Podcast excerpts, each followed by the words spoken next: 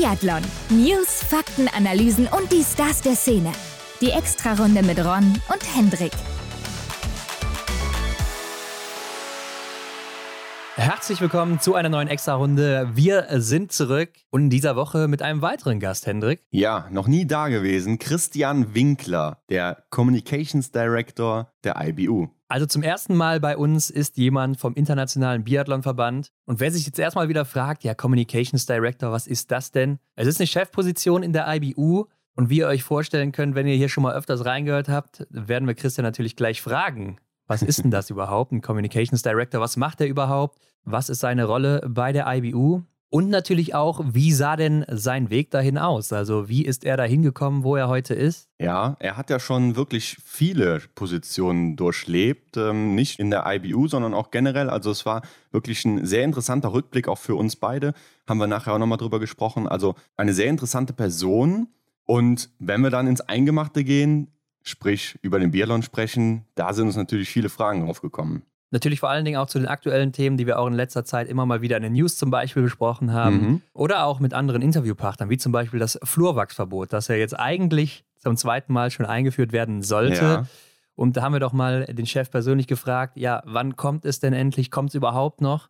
Was ist hier überhaupt auch die Problematik? Ja, und damit einher spricht er auch noch ein anderes Thema an. Da könnt ihr ja jetzt mal kurz überlegen, welches Thema so die Umwelt im Biathlon vielleicht noch belasten könnte. Und dann seid mal gespannt, was er da noch auspackt. Aber wir sprechen ja auch über die neuen Regeln, ne? denn das war ja auch hier und da mal ein kleines Dorn im Auge, vielleicht für den einen oder anderen Athleten, der dagegen war. Ja, sehr viele sogar. Ne? Insgesamt sind es ja 65 Prozent laut einer Umfrage, die wohl dagegen sind, gegen diese mhm. neuen Regeln, die jetzt eingeführt werden. Also die Weltcup-Punkte, die ändern sich ja dramatisch. Mehr dazu gleich im Interview natürlich ja. noch, wer das nicht mitbekommen hat. Und wir haben natürlich auch mal unsere Kritik dazu angebracht. Wir wollten aber auch mal wissen, was hat man sich denn dabei gedacht? Denn das System hat ja so lange doch ganz gut funktioniert. Und warum ändert man das jetzt? Was sind die Gründe dafür? Und ich glaube auch ein sehr, sehr interessanter Punkt für alle Zuschauenden natürlich des Biathlons, das sind wir ja alle. Klar. Was wird es denn in der kommenden Saison Neues geben? Gerade auch so im TV, neue Designs, neue Grafiken. Hat man sich da irgendwas Neues überlegt? Vielleicht auch inhaltliche Änderungen, gerade ja auch im digitalen Bereich, der immer weiter Überhand nimmt. Mhm. Also jeder hat mittlerweile ein Smartphone, guckt da täglich drauf, guckt bei Instagram vorbei, bei Facebook, wo auch immer.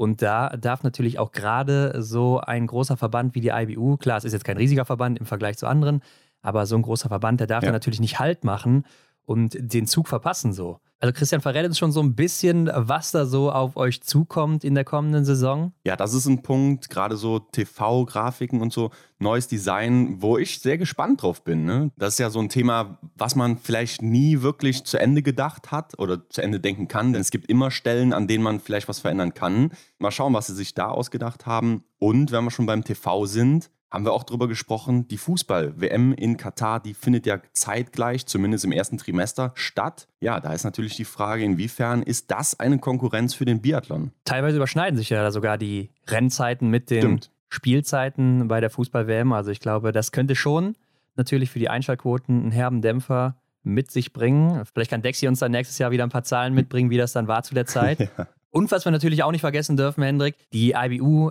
ist mittlerweile ja schon ein größerer Laden. Da muss natürlich auch alles irgendwie bezahlt werden. Also was nehmen die so ein? Wie machen die das? Ähm, wo kommt das Geld her? Ja, es wird sich ja vielleicht auch der eine oder andere schon mal gefragt haben, woher kommt überhaupt das ganze Preisgeld? Ja, also alles gleich das im Interview mit Christian Winkler. Ich fand es sehr, sehr spannend, muss ich sagen. Äh, für mich sehr interessant. Dieser mhm. Ausflug mhm. mal ähm, auch hinter die Kulissen der IBU. Und zuerst kommen wir wie immer zu unseren News der Woche. Frisch gewachst. Ja, Hendrik, die neue Saison ist schon fast wieder dran und da sagt auch tatsächlich noch eine Athletin Goodbye. Zumindest vorerst. Monika Heunig-Stariger, die Polin, auch wahrscheinlich beste Polin in den letzten fünf bis zehn Jahren, so mhm. circa, könnte man schon sagen. War ja auch ja. teilweise mal in den Top Ten des Gesamtweltcups vertreten. Die wird ein Jahr Pause machen. Ja, genau. Sie spricht davon, dass die letzten Jahre ziemlich hart waren und dass sie einfach jetzt mal eine körperliche und geistige Pause braucht, beziehungsweise sich in den Bereichen einfach erholen möchte, setzt sich aber trotzdem zum Ziel, Olympia 2026 mitzumachen. Ja, sie ist schon 31, ne? Also auch nicht mehr die jüngste, muss man so sagen. Das mhm. heißt, sie wird dann auch in vier Jahren anscheinend noch dabei sein mit 35, 36. Ich weiß nicht genau, wie alt sie dann sein wird, je nachdem, wann sie Geburtstag hat. Ich glaube, im August hat sie Geburtstag. Ja, dann wird sie natürlich zu der Zeit wahrscheinlich auch 35 dann sein. Mhm. Okay, ist noch kein zu hohes Alter, muss man so sagen. Also da kann man natürlich auch noch Topleistungen abrufen.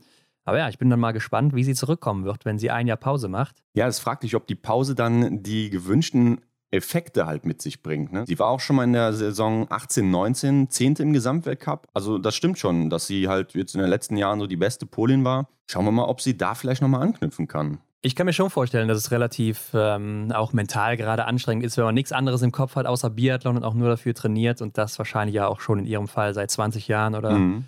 noch länger vielleicht sogar, ich weiß es nicht. Also vielleicht kann das auch Wunder bewirken, wenn man sich dann mal ein Jahr rausnimmt. Und sind wir mal ehrlich, so eine Pause, die bedeutet jetzt nicht, dass sie sich ein Jahr aufs Sofa legt und nur noch Netflix guckt, sondern äh, die wird natürlich auch jeden Tag draußen sein, die wird schießen, die wird laufen, die wird es vielleicht ein bisschen lockerer angehen, ja. aber die wird schon ihren Trainingsplan verfolgen und auch einen Plan haben für die Zeit. Ne? Da machen wir uns mal nichts vor. Ja, schön, dass du das nochmal anmerkst.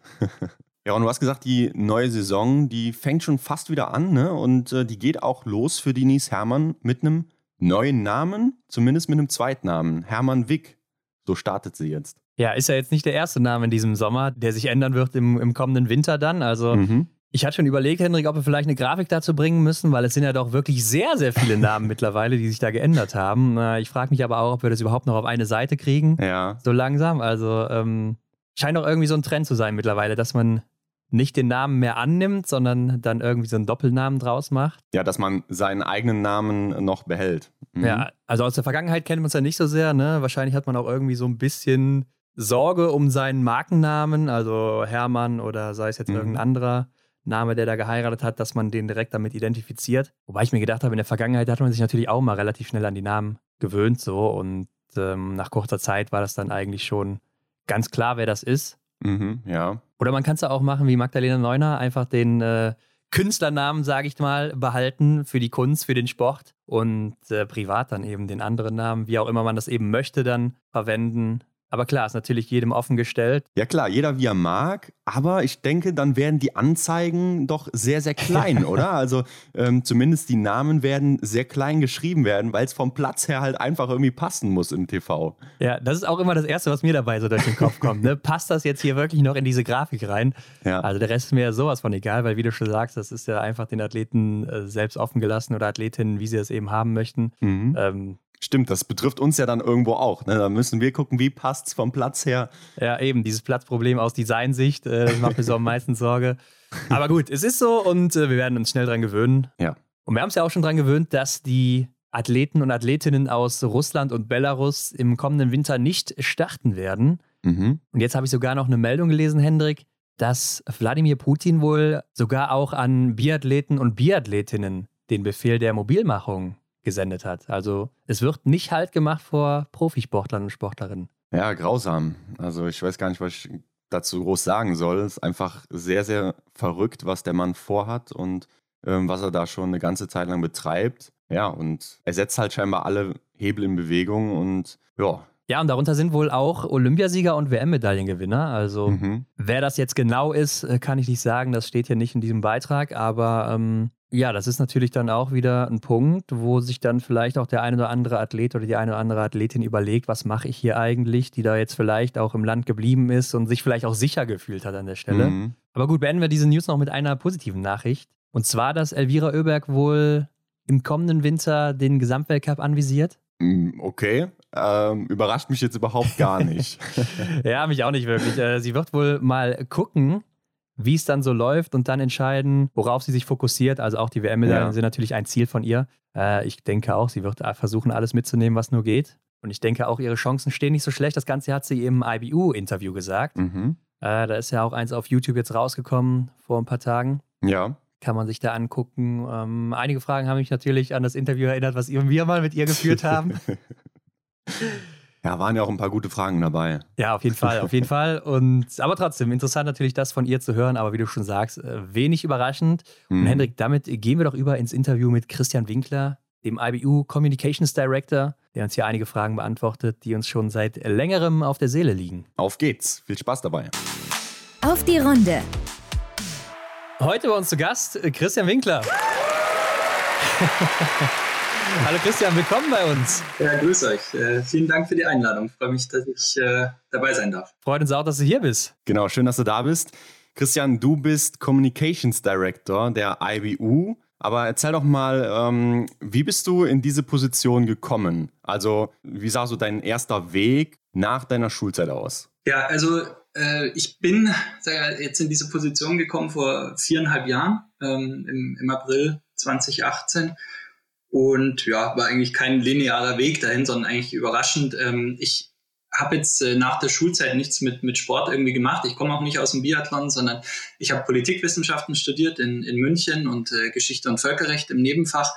Und ja, der Sport und besonders der Wintersport ist aber schon so eine große Leidenschaft von mir. Ich äh, bin in Oberwiesenthal und im Berchtesgaden aufgewachsen, also zwei absolute Wintersportdestinationen und auch äh, Heimat vieler erfolgreicher Athleten äh, im Team. Deutschland und im Wintersport.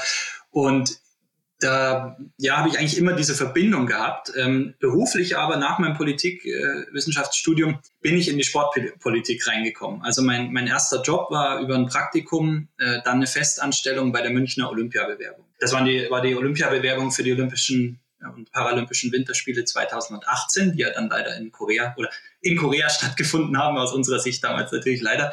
Aber das war so, ja, der, der Kickoff für eine Karriere, die, würde ich sagen, so Sport und Politik verbindet. Also dem bin ich eigentlich bei all meinen Stationen so treu geblieben, dass man sagt, okay, so ein sportpolitisches Umfeld, das ich immer ja, betreut habe. Und das war eben zuerst eine, die Olympiabewerbung. Danach bin ich zum, zum DOSB gegangen, äh, nach Frankfurt, beziehungsweise zur Deutschen Sportmarketing. Das ist die, die Vermarktungsagentur des DOSB, kann man sagen. Habe da in der Kommunikation gearbeitet, viel so gelernt über, über Partnerkommunikation, ähm, also mit den Sponsoren vor allem, äh, dort auch viel so die politische Kommunikation übernommen, international, ähm, Betreuung der deutschen Häuser bei Olympia war meine Aufgabe zum Beispiel und da dann auch äh, Sochi, dann äh, ja auch ein, ein, Umfeld, das hochgradig politische Themen hatte äh, zu der Zeit. Und ja, danach habe ich mich selbstständig gemacht, habe mit einer Agentur äh, zusammengearbeitet, die in London beheimatet, beheimatet ist, ähm, ja.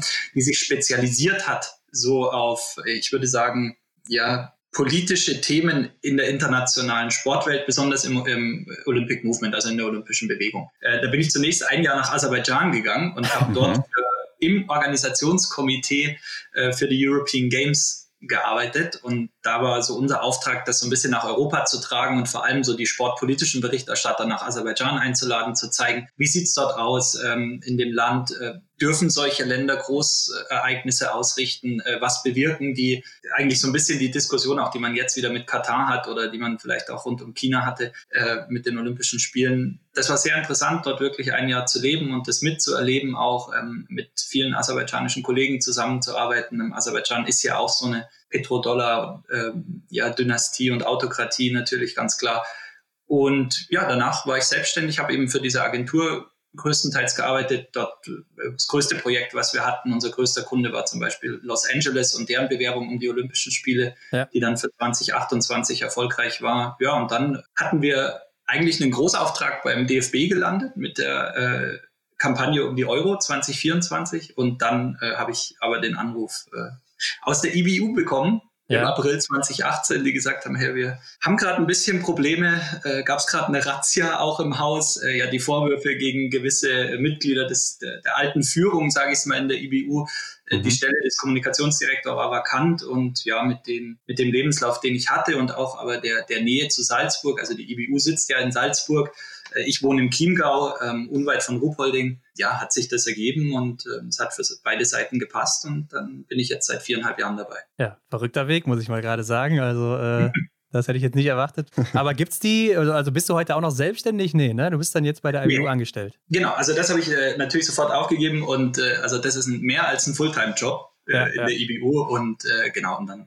seit, seit äh, ja, dem Juni, glaube ich, 2018 war es dann, ähm, bin ich bei der IBU fest angestellt. Aber du hast uns ja auch verraten, dass deine Wurzeln so ein bisschen in der nordischen Kombination liegen, auch wegen deinem Vater. Ne? Warum bist du denn dann jetzt beim Biathlon gelandet? Also ich, ich würde sagen, okay, die, die Wurzeln, mein, mein Vater war, war Spitzensportler äh, damals äh, für die DDR, ähm, also in der DDR natürlich, ähm, hat, war Weltmeister in der nordischen Kombination, hat äh, zwei Olympiamedaillen gewonnen, 76 äh, und 80 bei den Olympischen Spielen und daher kommt, würde ich sagen, so eine Verwurzelung im Wintersport einfach. Ja. Ähm, klar war die Kombination so das, äh, was mich am Anfang am meisten interessiert hat, aber später als Fan würde ich sagen, habe ich Biathlon genauso angeschaut wie, wie, wie Skispringen-Kombination oder die anderen Sachen. Also ich würde sagen, das, ja, da kommt man her und das ist vielleicht das, was einen am Anfang angefixt hat, so am Wintersport. Aber wenn man in so einem Ort wie Oberwiesenthal groß wird zum Beispiel, das ist als Wintersport so in der DNA drin, mhm. da, äh, das ist dann eigentlich kein großer Unterschied, sondern man interessiert sich, würde ich sagen, für fast alles dort, ähm, was, was mit Wintersport zu tun hat. Deswegen war das jetzt für mich kein, kein großer Sprung irgendwie, weil ich einfach immer das verfolgt habe und irgendwo dann eigentlich, was für mich persönlich super cool war, das, was ich beruflich gelernt habe, äh, sagen wir mal das Politische, mit dem zu verbinden, was mich in meiner Freizeit eh total interessiert, nämlich Wintersport schauen und machen. Das ist eigentlich ideal gelaufen jetzt so. Aber ich glaube, anhand deines Weges hört man ja auch schon raus, du bist allgemein ein großer Sportfan, würde ich zumindest mal so schließen. Definitiv würde ich mich so bezeichnen, ja. Aber ich kann mir vorstellen, die meisten Zuhörenden, die werden sich jetzt fragen, was macht eigentlich ein Communications Director? Ne? Klär uns doch mal auf, was hat es damit auf sich? Also du hast ja schon gesagt, ein 24-7-Job, aber wie sieht das so aus bei dir? Ich bin sehr froh, dass ich das mal in einem Podcast so erzählen darf, weil dann werde ich auch an alle Freunde und Verwandte schicken, dass die auch verstehen, was, was macht der eigentlich. Sehr gut, sehr gut. Dann muss ich es nur einmal erklären, deswegen werde ich mir jetzt sehr viel Mühe geben. Ja, Nein, aber es okay. ist tatsächlich so, das ist äh, das Coole an dem Job, bevor ich vielleicht in die Details reingehe, ist einfach, du bist, wenn du in der Kommunikation arbeitest, vor allem für so einen Verband, der zwar, ja, wir, wir sind ein Weltverband, ja, ähm, wir sind aber jetzt nicht riesengroß. Also bei uns arbeiten knapp über 20 Leute. Ähm, da, da, gibt es nationale Verbände, die sind größer, äh, wie der DSV zum Beispiel, aber natürlich auch viele, die kleiner sind. Aber so gemessen an den, an den olympischen Sportarten sind wir jetzt ein mittlerer bis kleiner Verband, würde ich sagen. Ja, das ist nicht mhm. riesengroß. Das Schöne dann am, am, Job eines Kommunikationsdirektors ist, dass du in sehr viele Themen eingebunden bist. Also du, du musst viele Aufgaben übernehmen, die vielleicht in einem größeren Verband segmentiert sind, wo es andere äh, Departments dann gibt, Abteilungen, die das übernehmen. Bei uns ist es nicht so, bei uns vereinigt sich sehr viel im Kommunikations, äh, in der Kommunikationsabteilung. Und das andere ist halt die, die Themenvielfalt. Also du, du bist einfach in alles, was passiert in, in der IBU involviert, sei es politisch, sei es zum Thema Nachhaltigkeit, sei es Gender Equality, Anti-Doping und Integritätsarbeit. Dann natürlich die, klar, die klassische Kommunikationsarbeit, die wir machen, da bist du überall dabei. Man nennt es so Cross-Function, across the Management, würde ich sagen. Also du, du bist involviert. Natürlich hört die Tiefe irgendwo dann auf, aber das Wissen um die Vorgänge ist auf jeden Fall da in der Kommunikationsabteilung. Und wir sind bei uns im, am Standort in, in Arnis bei Salzburg ähm, das ganze Jahr über habe ich drei Mitarbeiter, also wir sind zu viert im Office und wir haben natürlich dann Freelancer, die uns unterstützen, gerade um den Content zu produzieren für, für unsere Kanäle. Und dann im Winter würde ich sagen, ja, wächst das Team auf so zehn bis zwölf Leute an. Kommt immer ein bisschen drauf an, wo sind wir gerade im Winter, was steht an, ähm, wie ist auch unsere Ausrichtung von den Formaten her und so weiter. Aber äh, ist dann auf jeden Fall so, dass wir im Winter natürlich eine größere Truppe sind, um dann auch die Dinge zu bedienen, die da bedient werden müssen. Und ja, wenn ich vielleicht thematisch mal so ein paar Dinge nenne, die wir, die wir abdecken, ähm, was, worum ich mich persönlich kümmere, wo ich auch herkomme, wie ich ja vorhin gerade erklärt habe, ist so das Reputationsmanagement. Also alles, was mit politischen Themen zu tun hat, ähm, die, die ganze politische Komponente der Arbeit, vielleicht so als Beispiel jetzt mal genannt, der, das Thema Russland, ähm, das uns ja. zu, zunächst ja in der Anti-Doping-Arbeit stark beschäftigt hat und jetzt auch äh, mit, dem, mit der Invasion in der Ukraine beschäftigt. Äh, wir haben ja die Verbände ausgeschlossen, Russland und Weißrussland. Das ist so ein klassisches politisches Thema, was jetzt erstmal nichts mit dem, mit dem Sport auf dem Field of Play zu tun hat. Dann das Thema Krisenkommunikation hat uns damals 2018 ja mehr beschäftigt oder hat einen Großteil der Arbeit ausgemacht. Wie kommen wir durch diese Glaubwürdigkeitskrise durch, die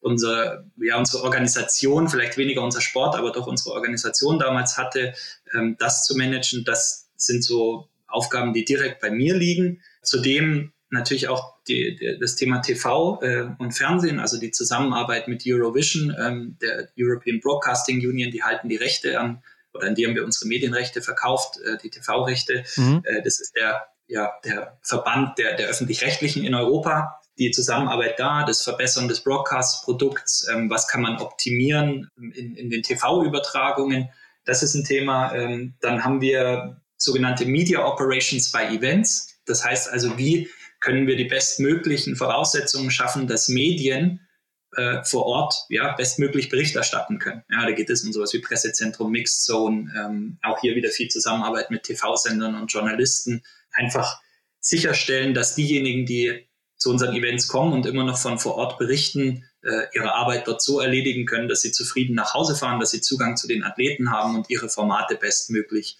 äh, bedienen können. Dann äh, ein Riesenthema, vielleicht das größte Thema zurzeit bei uns ist natürlich das Digitale und äh, Content Production. Das heißt also, das bespielen unsere eigenen Kanäle. Wir haben äh, IBU TV nennen wir das. Also wir haben ja. ein eigenes TV-Team vor Ort, das immer so Hintergrundbeiträge macht, das so ein bisschen in die Tiefe geht und so die, die Fans, die sonst vielleicht über die Athleten nicht so viel erfahren in gewissen Märkten, ähm, auch äh, das beleuchten, so ein paar Themen abseits äh, des Field of Play und einfach abseits vom Sportgeschehen und um eben diesen Content für die, ja, wir nennen es immer die Hardcore-Fans und die, die sich wirklich dafür tief interessieren, ähm, bereitzustellen. Natürlich Social Media, ähm, so wie ihr es auch macht, Content-Produktion, ähm, mhm. da gehören die Fotografen dazu, im, immer wichtiger eigentlich jetzt in, in letzter Zeit. Ähm, ja. Unsere, unsere Social Media Teams, die vor Ort sind, ähm, auch hier viel Behind-the-Scenes-Content liefern, ähm, natürlich das Wettkampfgeschehen auch abdecken müssen. Äh, wir haben im letzten Jahr ein absolutes Großprojekt war, dass wir eine eigene IBU-App herausbringen, ähm, die seit letztem Jahr ja. im App Store und im Google Play Store erhältlich ist. Ähm, seit diesem Sommer übrigens auch auf Deutsch. Ähm, also das ist äh, auf jeden Fall ein Feature für die deutschen Fans, die wir hoffen, dass, sie, dass das äh, dazu führt, dass sich die deutschen Fans wirklich die App runterladen und äh, wirklich, wir haben einen coolen Live-Ticker da integriert mit den hervorragenden Wettkampfdaten, die wir ja haben, ähm, mhm. die sicher einige von euch aus dem Datacenter kennen. Das findet sich jetzt auch zu einem Großteil in der App wieder, nicht in der Tiefe natürlich wie im Datacenter, sondern so, dass ähm, auch ein ja, Fan, der vielleicht nicht jedes Wochenende und nicht jeden Wettkampf verfolgt, trotzdem dem Wettkampf sehr gut folgen kann in dem Live-Ticker in der App äh, Hintergrundinfos zu den Athleten ist eigentlich alles drin, Kalender, Resultate, ähm, Standings im Weltcup, so was, was man so braucht, um up to date zu bleiben und vielleicht auch mal ja, als Second Screen oder in der Arbeit mal drauf zu gucken, ähm, ja.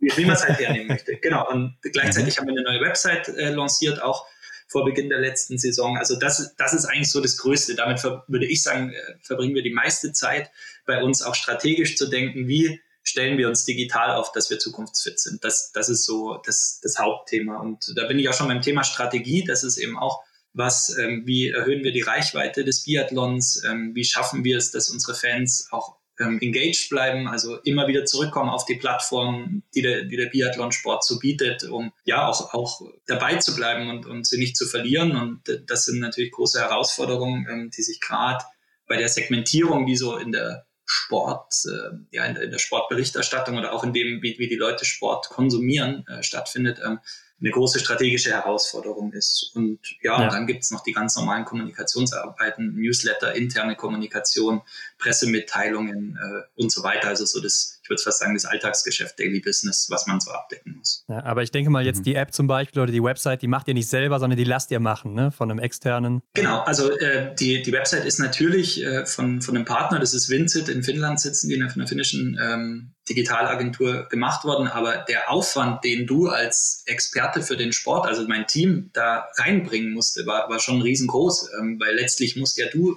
wissen, was will der Fan, ähm, für wen machen wir das, wer, wer, was soll wo gezeigt werden, was ist wichtig, wie sieht so eine Navigation aus und das war echt ein sehr interessanter Prozess für uns, ist auch nichts, was man jeden Tag macht. Ja? Ähm, wir haben da auch wirklich mit den Fans zusammengearbeitet, das war echt super cool. Ist ja in der heutigen Zeit auch einfach kein Problem, da Umfragen zu machen, Leute zu akquirieren, die echt auch interessiert dran sind, so ein Produkt für, für ihre Lieblingssportart zu haben und haben da auch gecheckt, hey, was, was muss denn rein? Was muss denn sofort zu finden sein? Äh, was ist wichtig für euch? Was muss vorkommen? Was interessiert euch denn an Statistiken eigentlich? Was ist weniger wichtig und so? Deswegen war das echt spannend, auch sowas mit den Fans zu entwickeln und auch immer wieder zu testen, sind wir auf dem richtigen Weg mit, mit äh, einer Fan, mit einer spezifischen Fangruppe. Und genau, also das, da, da ist viel externe Hilfe natürlich dabei, aber der, der Aufwand, äh, das im, im Team zu begleiten, war schon groß und war ein spannendes Projekt und wir sind auch super zufrieden mit, mit der App, so, so wie es jetzt gelaufen ist. Also wir haben äh, jetzt gerade den Red Dot Award gewonnen äh, ja.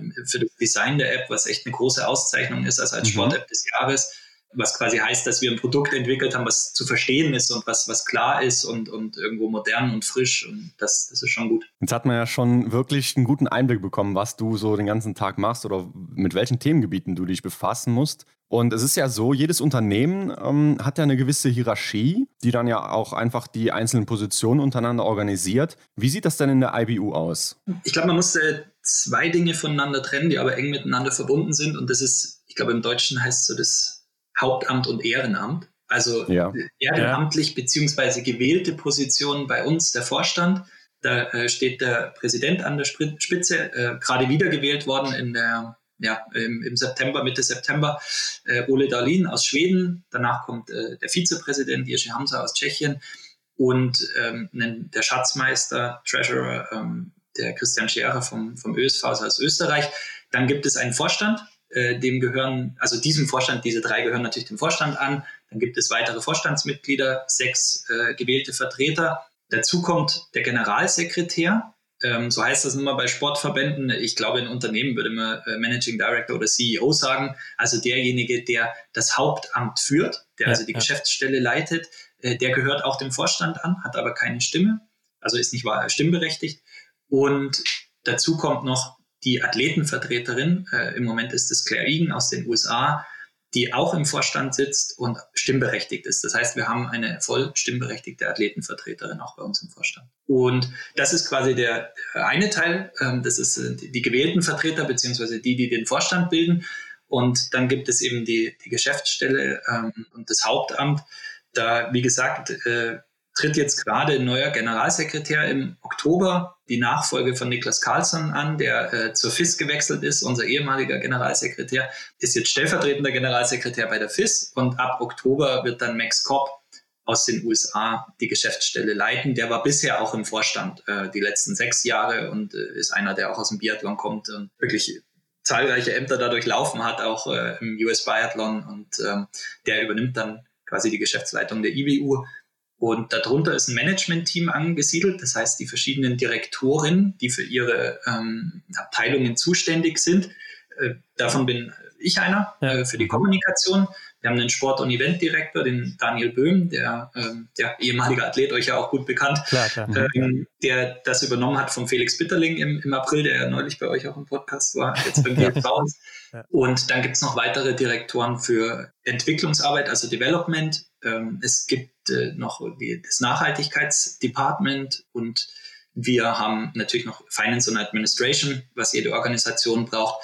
Und auch der, der Chef der BIU, der Biathlon Integrity Unit, ähm, gehört so zu, zu dem Management-Team dazu. Der ist zwar unabhängig, aber der Austausch findet statt zwischen Biathlon Integrity Unit also der, sagen wir mal, unabhängigen Abteilung bei uns, die für den Anti-Doping-Kampf zuständig ist und für, für alle Integritätsfragen, äh, die unseren Sport betreffen. Und äh, wir formen das Management-Team und haben dann darunter eben unsere, unsere Angestellten und Staff-Mitglieder. Äh, und wie gesagt, das, das ist, sind circa 20 Leute, vielleicht ein bisschen mehr und dann kommen eben entsprechend nicht nur in meiner Abteilung, gerade für den Winter ähm, einige Freelancer dazu. Aber gut, dann kann man sich natürlich vorstellen, das muss auch irgendwie alles bezahlt werden. Ne? Also diese Personen, die kriegen ein gewisses Gehalt, du ja wahrscheinlich auch, kann ich mir vorstellen, dass du das nicht ehrenamtlich machst. Also die Frage dann, wie finanziert sich denn die IBU überhaupt? Ja, also natürlich kriegen wir ein Gehalt, Gott sei Dank. ähm, und äh, das, die, die Frage der Finanzierung, klar, wir haben im Wesentlichen drei Haupteinnahmequellen. Das ist zum einen der Rechteverkauf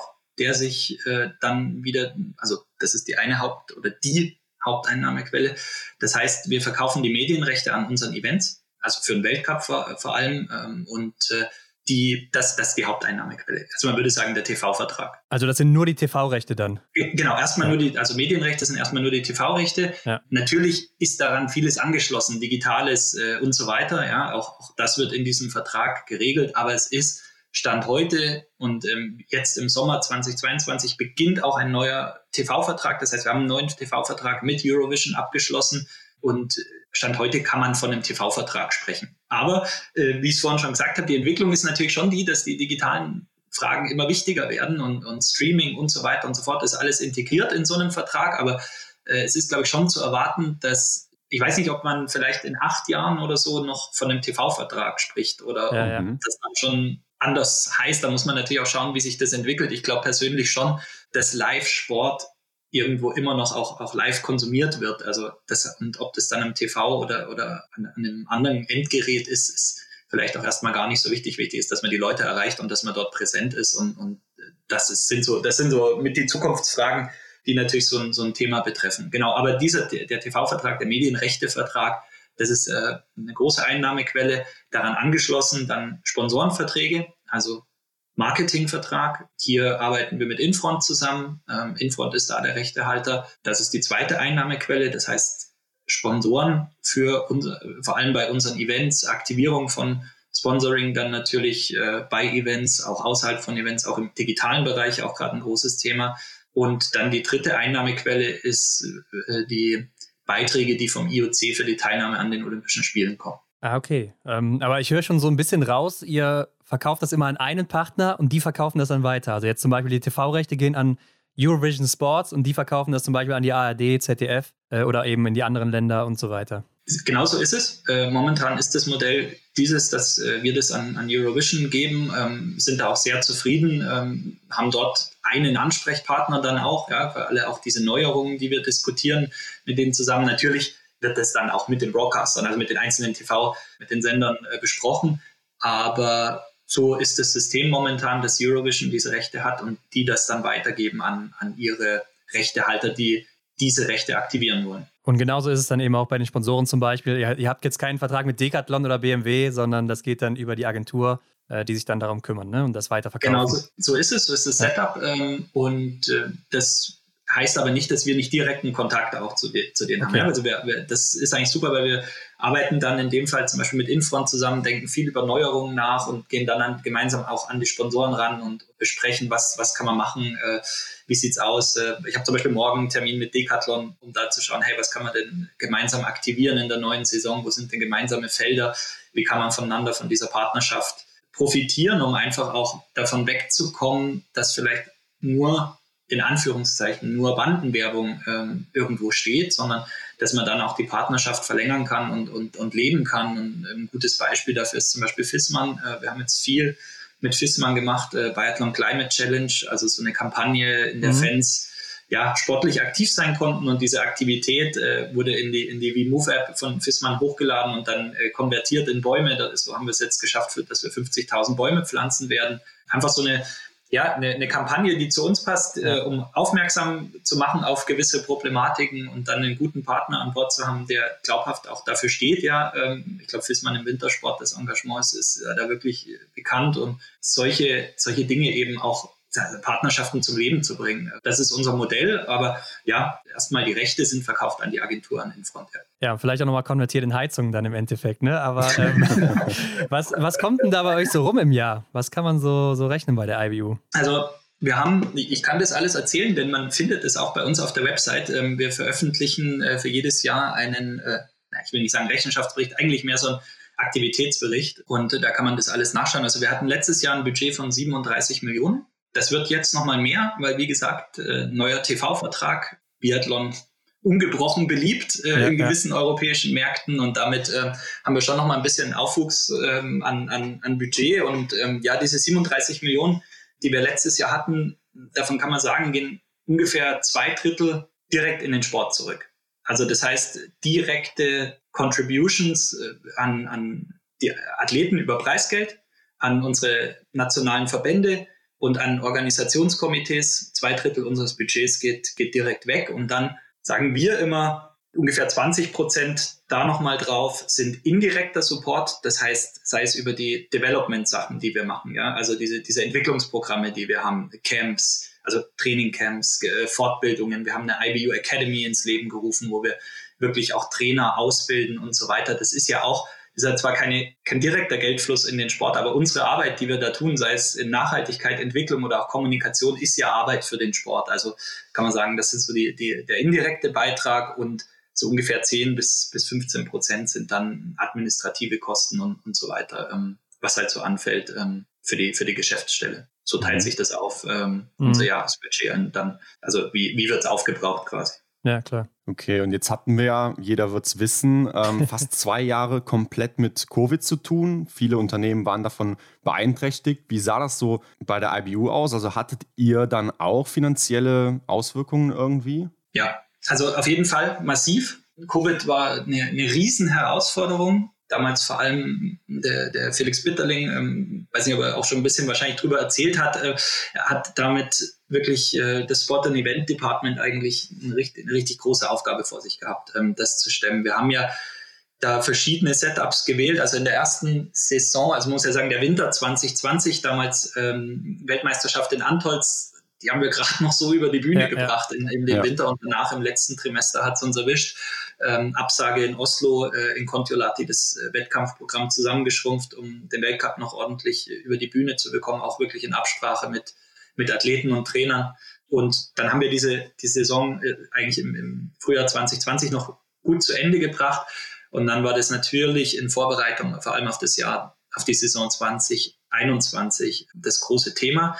Wir haben uns ja damals dafür entschieden, mit einem eigenen Labor zu reisen. Das heißt, wir haben alle drei Tage wurde jeder in, in dieser Biathlon-Bubble PCR getestet von einem eigenen Labor, um auch sofort die Ergebnisse zu haben. Wir haben einen Wettkampfkalender äh, geändert. Wir haben immer diese Double Events gehabt, oder Double Header sagt man in anderen äh, Sportarten. Also so eine, ähm, wir sind nicht gereist zwischendurch. Ne? Wir waren zwei Wochen in Oberhof, ähm, da ja. hat Ruhpolding stattgefunden. Mhm. Wir waren zwei Wochen in Kotiolahti, glaube ich. Also so diese, die, einfach um die Reisetätigkeit zu minimieren und, und so wenig wie möglich äh, dem Virus die Möglichkeit zu geben, anzugreifen irgendwo in, in, in der Biathlon-Bubble. Und das hat auch super funktioniert, aber es war finanziell auch, also so wie du es angesprochen hast, natürlich eine große Belastung. Also so ein Labor äh, dabei zu haben, ein eigenes, ähm, das dann wirklich nur für dich arbeitet über eine ganze Saison und in zwei Wettkampfserien, also auch im IBU Cup, das war ein massives finanzielles Investment. Wir haben auch unseren Organisatoren stark unter die Arme gegriffen, denn die leiden oder die haben ja am allermeisten drunter gelitten, mhm. weil sie keine Zuschauer oder die meisten keine Zuschauer haben konnten. Das gleiche galt dann auch für die vergangene Saison. Also das betrifft euch nicht direkt, wenn jetzt keine Zuschauer kommen. Ähm, es ist so, dass das Ticketing über die Organisatoren läuft. Ja? ja. Also das, das ist deren Einnahmequelle. Damit haben wir als Weltverband, sage ich jetzt mal in dem Sinne, nichts zu tun. Aber ja. ist natürlich klar, dass wir dann damals äh, in so einer Krisensituation auch wirklich massiv geholfen haben und unter die Arme gegriffen haben, um, um sicherzustellen, zum einen, dass sie Wettkämpfe haben können, aber auch, dass deren Budgetlücken nicht zu groß werden. Ja. Mhm. Aber ich glaube, auf der anderen Seite waren ja dann die Einschaltquoten äh, dementsprechend schon relativ gut auch in den zwei Jahren, ne? Ja, auf jeden Fall. Also in dem, in dem ersten Winter gab es definitiv einen, einen Covid-Effekt auch und äh, jetzt im zweiten hat sich wieder ein bisschen relativiert. Also ist jetzt nicht abgesunken oder so, aber man, man, hat schon gesehen, dass auch wieder im zweiten Winter wieder mehr möglich war und wir hatten ja auch dann an verschiedenen äh, Events wieder Zuschauer. Leider halt nicht in, in Mitteleuropa, sage ich mal, bei unseren absoluten äh, Top-Events, äh, sei es jetzt Hochfilzen, Röding, Oberhof, Antholz. Ähm, da war es natürlich weiterhin schwierig. Und genau, also im zweiten Winter war es dann auch das Setup ein bisschen kleiner, ähm, der Kostenfaktor auch geringer, weil wir, ähm, es gab die Impfung dann. Dadurch äh, hattest du ja einen Schutz. Ähm, es gab natürlich noch so Maßnahmen, dass zum Beispiel, wenn man in diese Biathlon. Also wenn man zu Events kam, musste man einen negativen Test äh, nachweisen, äh, die Impfung nachweisen und, und solche Schutzmaßnahmen. Wir haben dann auf P äh, nicht mehr auf PCR-Tests gesetzt, sondern auf ähm, die Antigen-Tests, äh, auch freiwillig von den Teams und so weiter, um einfach frühestmöglich Leute, die krank waren, zu isolieren und sicher zu gehen, dass sie, dass sie halt nicht äh, den Biathlon-Zirkus anstecken. Das war eigentlich auch im, im, im, ersten Winter die größte Sorge, ist natürlich, wenn du das, das Virus einmal, also damals war es ja auch noch unbekannt und es gab keine Impfung und dann die große Sorge war ja, wenn man sich da groß gegenseitig ansteckt, äh, ja, dann fällt irgendwann der Weltcup aus. Und ja. das mhm. galt es zu verhindern. Das wäre das Worst-Case-Szenario für uns gewesen. Klar, auch gerade für die Sportler war es halt nicht leicht, die nicht wussten, was da auf die zukommt oder ob es Long-Covid für die gibt oder sonst was. Ne, ist ja auch so eine Sache. Gibt es denn bei euch schon so Prognosen auch für die Zukunft? Also wo geht der Trend hin im Biathlon? Auf was bezogen? Also jetzt finanziell immer noch. Wächst das weiter oder äh, stagniert es vielleicht sogar oder geht es vielleicht sogar auch zurück? Nee, also wir sind also Prognosen sind natürlich schwierig, weil sie die Zukunft betreffen, aber es ist so, ähm, wir, sind in einer guten finanziellen Situation im Biathlon und, mhm. und wir versuchen, diese Situation, die wir jetzt haben, so zu nutzen, dass wir unseren Sport zukunftsfit machen. Ich glaube, so, so kann man es sagen. Und, und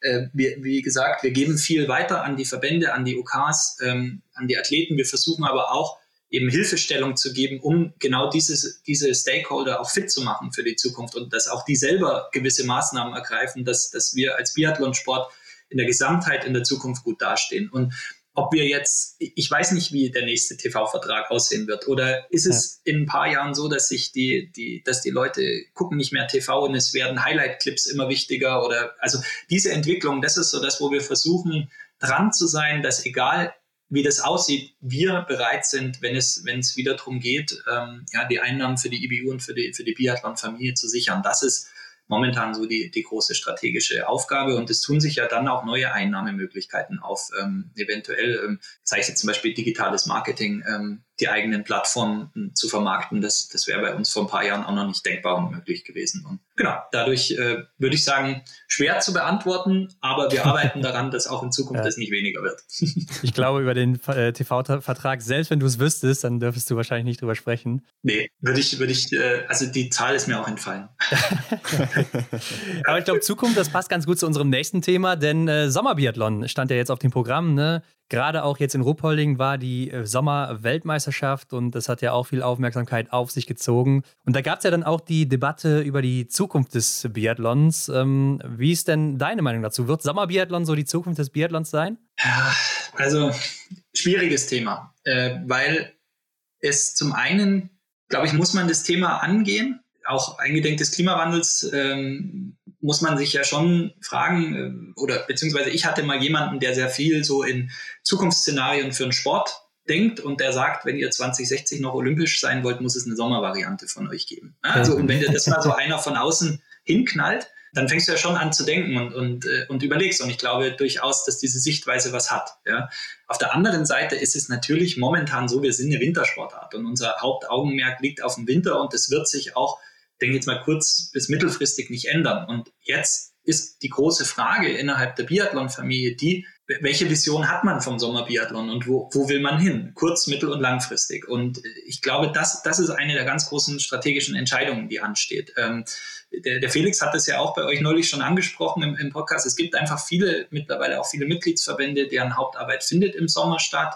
Ähm, die, die möchten sehr gerne eine, eine Wettkampfserie im Sommer sehen aber dennoch die Plattform Biathlon oder das, das Produkt, das ist ein Winterprodukt, ja, und, und dort kommen wir her und da gehören wir hin. Und äh, da muss man auch überlegen, gibt es eigentlich die Nische im Sommer für uns? Ähm, haben wir da eine Chance, uns durchzusetzen, auch auf einem TV-Markt, auf einem Sponsorenmarkt? Ähm, und, und welche verschiedenen Visionen kann man oder welche was ist die Vision für, für, für, die, für die Sommersportart? Ich fand jetzt äh, absolut richtig, wie du es gesagt hast, Ruhpolding war ein Erfolg, ähm, volle Tribünen, äh, die TV-Sender waren da, es wurde teilweise live im, übertragen oder auch im Stream dann in den Mediatheken im ARD und ZDF. Ähm, wir hatten ein gutes Teilnehmerfeld. Auch das ist eine, eine, große Frage. Wie stehen die Athleten und die Verbände zum Sommerbiathlon? Denn ganz klar, die, die, die Athleten, die im Winter top sein wollen, die, die, die können im Sommer keine Wettkampfserie bestreiten. Oder zumindest ist das das Feedback, was wir, was wir so bekommen.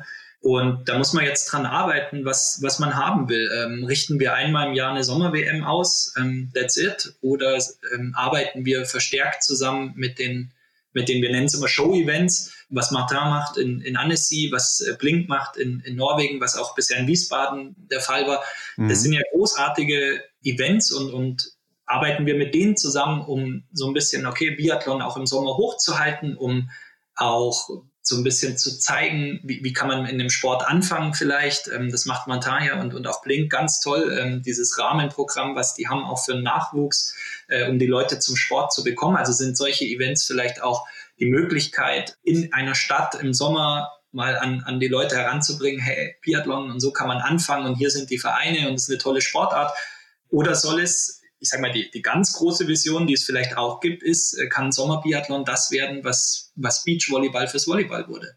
Nämlich eigentlich eine, eine eigene Sportart, also eine ganz eigene Disziplin innerhalb dieser Sportart, die völlig auf eigenen Beinen steht und, und nochmal ganz andere Athleten hervorbringt, ganz anderes Publikum anzieht und äh, ist das möglich? Ähm, und das, muss ich ehrlich sagen, kann ich heute nicht beantworten, wo, wo da die Reise hingeht. Das wird ein Prozess sein und ist aber eines der Themen, was strategisch äh, ganz oben auf der Agenda steht für, für uns. Ja, du hast ja auch gesagt, so dass dann müsste es ja einen Sommerathleten geben oder ein Starterfeld im Sommer und dann eben das Bestehende im Winter. Hältst du das denn persönlich für möglich, dass es sowas mal geben wird?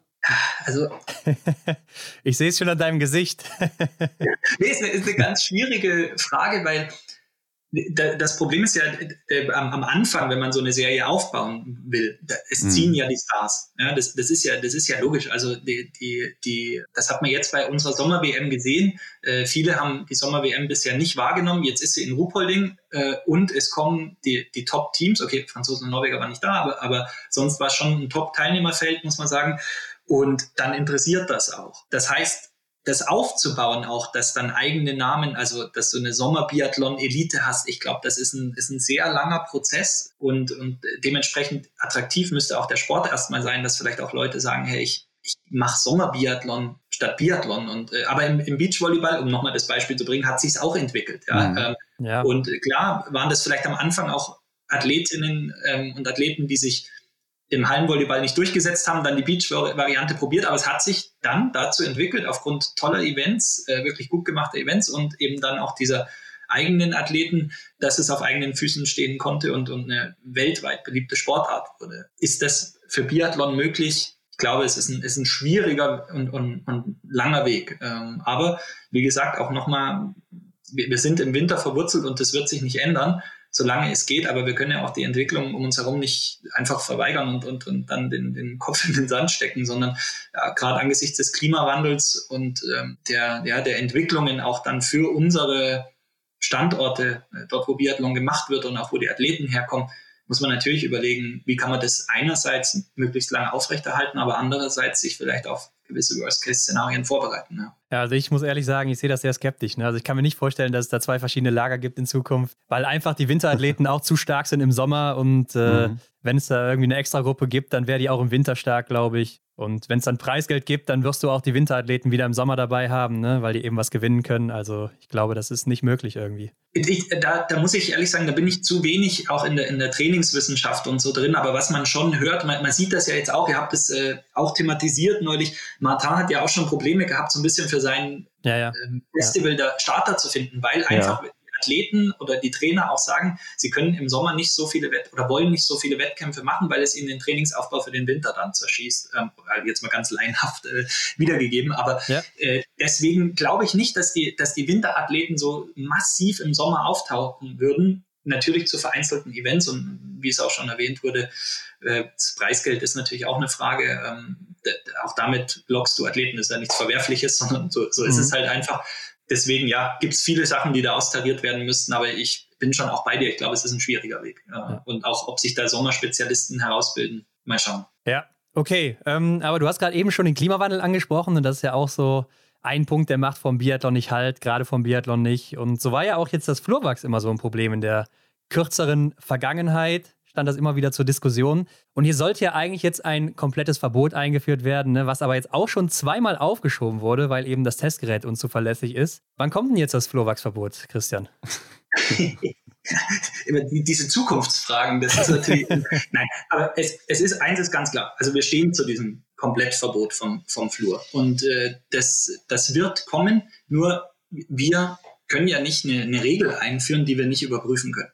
Und, ja. und deswegen haben wir jetzt zweimal diese, dieses völlige Verbot von Fluor verschieben müssen, weil einfach das, die, die, das Testverfahren, um vor Ort feststellen zu können, ist ein Ski regelgemäß, das heißt ohne Fluor präpariert oder nicht, ähm, nicht funktioniert hat oder noch nicht so funktioniert hat, dass man sagen kann, man kann sich hundertprozentig darauf verlassen und dann ist einfach das höhere Gut für uns die, ja man nennt es immer die Integrität der Wettkämpfe, aber dass einfach jeder Athlet, der startet, weiß, hier die Regel kann überprüft werden und ich kann mich darauf verlassen und wenn das nicht der Fall ist, dann kann man es nicht einführen. Also so, so ist einfach die Entscheidung. Aber äh, vielleicht noch mal ganz kurz dazu, die, die Schwierigkeit, es, es ist ein ganz schwieriges Thema, denn ähm, das kommt ja aus der europäischen Gesetzgebung. Also es ist ja jetzt nicht uns oder auch der FIS eingefallen, ja. aha, wir verbieten mal Flur, sondern es ist ganz einfach so, äh, Flur, Flur ist schädlich für Mensch und Umwelt. Ähm, mhm. Vor allem Flur ähm, Kohlenstoffverbindungen sogenannte hochkettige Fluorkohlenstoffverbindungen. Und die EU hat erstmal ähm, ja diese ganz, nennen wir es mal die, die sehr schädlichen Fluorkohlenstoffverbindungen verboten, die weniger schädlichen noch nicht. Wir haben aber das Problem, wir können nur ein komplett Fluorverbot vor Ort kontrollieren. Oder da, also wir, wir können nicht rausfinden, ah, da ist jetzt das Fluorcarbongemisch drin oder das, sondern wir müssen, wir müssen ein Komplettverbot durchsetzen. Ähm, in Klammern, wir erwarten auch, dass die EU irgendwann dieses Fluor äh, komplett verbieten wird. Ja? Das heißt, wir waren jetzt an, an der Entwicklung eines solchen, haben ein Gerät entwickelt, um, um das überprüfen zu können, ist ein Ski ähm, mit Flur gewachst oder nicht. Haben hier viel mit den, wirklich auch mit den nationalen Verbänden zusammengearbeitet, um dann möglichst ähm, eine Lösung zu finden, die alle zufriedenstellt, die auch allen Sicherheit gibt, also auch den Technikern die Sicherheit gibt, ich mache das hier richtig. Was passiert, wenn ich vielleicht ein falsches Produkt habe? Ähm, wir wollen ja vorm Wettkampf überprüfen. Ja, wir wollen ja sicher gehen wir gehen mit einem Gerät über einen Sheet, der zeigt an, da ist Flur drin. Und dann muss man schauen, wie hoch ist dieser Wert. Also wurde hier betrogen oder kann da auch einfach ein unwissentlicher Fehler passiert sein, dass vielleicht auch der Ski noch gewechselt werden kann. Was wir nicht wollen, ist, dass wir nach dem Rennen oder vor dem Rennen irgendwelche Proben nehmen, die ins Labor einschicken müssen und dann zwei Monate später ein Ergebnis bekommen und dann ähnlich wie es bei ja, einem positiven Dopingtest ist, dir ja. das, das ganze Resultat durcheinander wirbelt, aber ein ewig langer juristischer Prozess da auch noch dran klebt. Das, ähm, also das will keiner, das tut dem Sport auch nicht gut und deswegen sind wir jetzt erstmal für die, für die kommende Saison auch wieder zu dem Setup vom letzten Jahr zurückgegangen, nämlich kein ähm, Komplettverbot, keine Kontrolle durch dieses Gerät, sondern wir machen ähm, ja Spot-Checks vor Ort arbeiten mit den Teams zusammen, ähm, die erklären müssen, dass sie diese Produkte, die verboten sind, auch nicht verwenden. Und äh, ja, das hat im letzten Jahr gut funktioniert und ähm, so war das auch von den Teams gewünscht. So war das große Feedback, dass solange das Gerät nicht 100% zuverlässig funktioniert, beziehungsweise die Software dieses Gerätes nicht ähm, hundertprozentig ähm, zuverlässig funktioniert, soll man bitte zu dem Setup vom letzten Jahr zurückkehren. Und ähm, ich glaube, das zeigt, es ist ein ganz schwieriges Thema aber auch hier in Zusammenarbeit mit den nationalen Verbänden und deren Cheftechnikern hat man hoffentlich eine Lösung gefunden, die uns gut durch die Saison bringt. Der Schaden für Mensch und Natur ist nicht wegzureden und deswegen auch, ähm, das wird kommen. Ja. Ich sage jetzt mal zur nächsten, zur übernächsten Saison. okay, okay. Schreiben uns mal auf, auf jeden Fall. Aber ähm, du hast ja auch gesagt, ähm, also das politische Thema angesprochen. Es gibt da einfach diese Vorgaben. Könnte man da nicht irgendwie eine Sondergenehmigung einholen? Ja, ähm, hat man bei dem Thema nicht geschafft. Muss man sagen, ja, wir, wir sind mit ähm, der EK heißt die Behörde, äh, wir sitzen in Helsinki, das ist die, die Behörde, die für die EU diese, ich glaube, ist European Chemical Agency, das ist also die Behörde, die für die EU solche Gesetzgebung vorbereitet. In dem Fall gab es keine Ausnahmegenehmigung und äh, ist vielleicht auch verständlich, weil äh, so Flurprodukte einfach dann, wenn sie auf dem Markt sind, ja nicht nur von den Profisportlern verwendet werden, sondern auch viele der, von den Freizeitsportlern natürlich. Und hier geht es einfach darum, solche wirklich schädlichen Produkte für Mensch und Natur vom Markt zu nehmen. Und deswegen gibt es keine Ausnahme mhm. bei der Gesetzgebung. Es gibt aber ein anderes Thema, das vielleicht gar nicht so vielen bekannt ist, an dem wir gerade dran sind, das ist das Bleiverbot. Mhm. Also die mhm. EU arbeitet an einem Bleiverbot, dass kein Blei mehr keine Bleirückstände in der Natur versickern dürfen, also in sogenannten Wetlands nennen wir das äh, auch.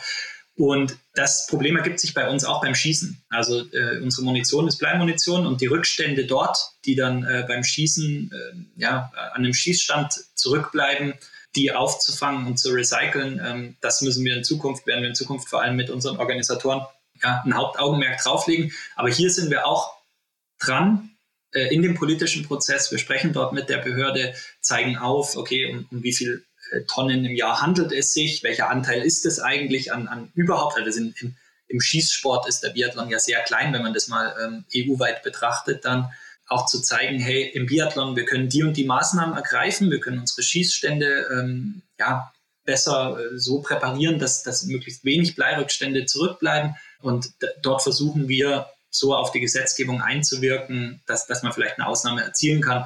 Vor allem, was halt auch so die kleineren Schießstände und Trainingsmöglichkeiten ähm, betrifft in, in, in den Orten, in denen Biathlon ja vor Ort äh, praktiziert wird. Ja, ich glaube, das Aufrüsten von, von Schießständen an Weltcuporten ist, ist jetzt da nicht so das große Problem. Und es wird ja auch schon viel gemacht. Es gibt viele Recyclingmaßnahmen schon und das Einfangen von Bleirückständen, gerade an den großen größeren Biathlon-Standorten. Also das wird viel getan und in dem Sinne versuchen wir dann auch die Gesetzgebung so auf den Weg zu bringen, dass vielleicht fürs Biathlon eine Ausnahme gibt oder gewisse Dinge abgemildert werden. Oder wir sagen, hey, wir machen, ergreifen die und die Maßnahmen, dafür wird aber das nicht verboten. Ja, das stelle ich mir auch deutlich leichter vor als äh, die andere Thematik. Aber äh, brandaktuell ist ja auch so die Energiekrise jetzt. Ne? Und da habe ich jetzt mhm. auch einen Bericht gelesen, dass es vielleicht auch Auswirkungen haben könnte für den Biathlonsport. Inwiefern hat das denn oder kann das Auswirkungen haben auf den Sport? Ja, also ich glaube, die Energiekrise und äh, die damit zusammenhängenden äh, ja, Inflation und, und, und auch die, der Anstieg der Energiepreise vor allem hat natürlich massive Auswirkungen auf äh, nationale Verbände,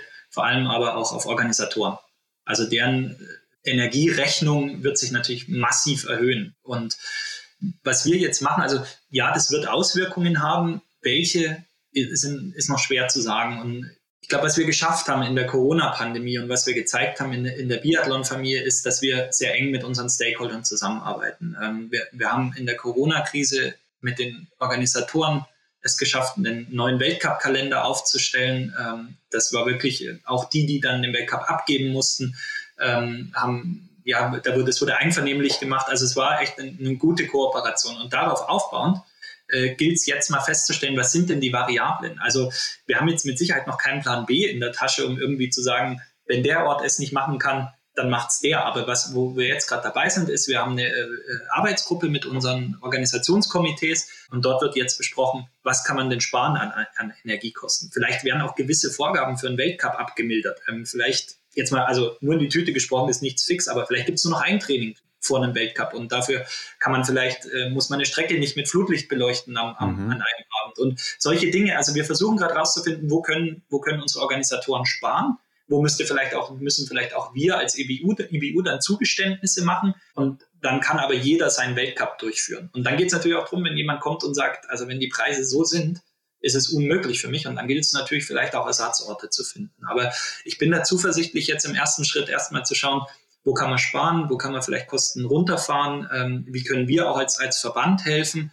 Und dann muss man schauen, äh, ob man den Winter so durchziehen kann oder, oder ob man flexibel sein muss. Aber ich mache mir da wenig Sorgen, weil das eben in den letzten Jahren auch ja. gut funktioniert hat und wir da auch das Vertrauen und die Strukturen aufgebaut haben, um das hinzubekommen. Aber ich frage mich jetzt, sind das wirklich so hohe Kosten, dass man dann sagen müsste, wir können das nicht durchführen? Oder was sind auch gerade die Dinge, die jetzt hier irgendwie die Kosten fressen dann an der Stelle? Die Energiefresser, ja. Ja, also da, da muss ich ganz ehrlich sagen, das müsste man jemanden aus, aus einem Organisationskomitee fragen. Aber ich, ich denke schon, dass so ähm, Flutlicht, Streckenpräparierung, also mhm. Schneeproduktion, mhm. dann ja auch oft die, bei Nacht äh, die Strecken zu belegen und so weiter, ähm, dass da schon äh, massive Kosten für, für die Organisatoren entstehen. Und äh, ich glaube, da kommt es auch ein bisschen drauf an, wie ist man aufgestellt ähm, an, an jeder Venue. Also wenn man jetzt mal schaut, äh, Oberhof hat ja auch in, im Zuge der Modernisierung und Umbau der Arena echt äh, tolle, ein tolles Energiekonzept auch aufgestellt und, und da massiv auch in erneuerbare Energien ähm, investiert. Und ähm, da, das ist, glaube ich, auch wichtig, dass wir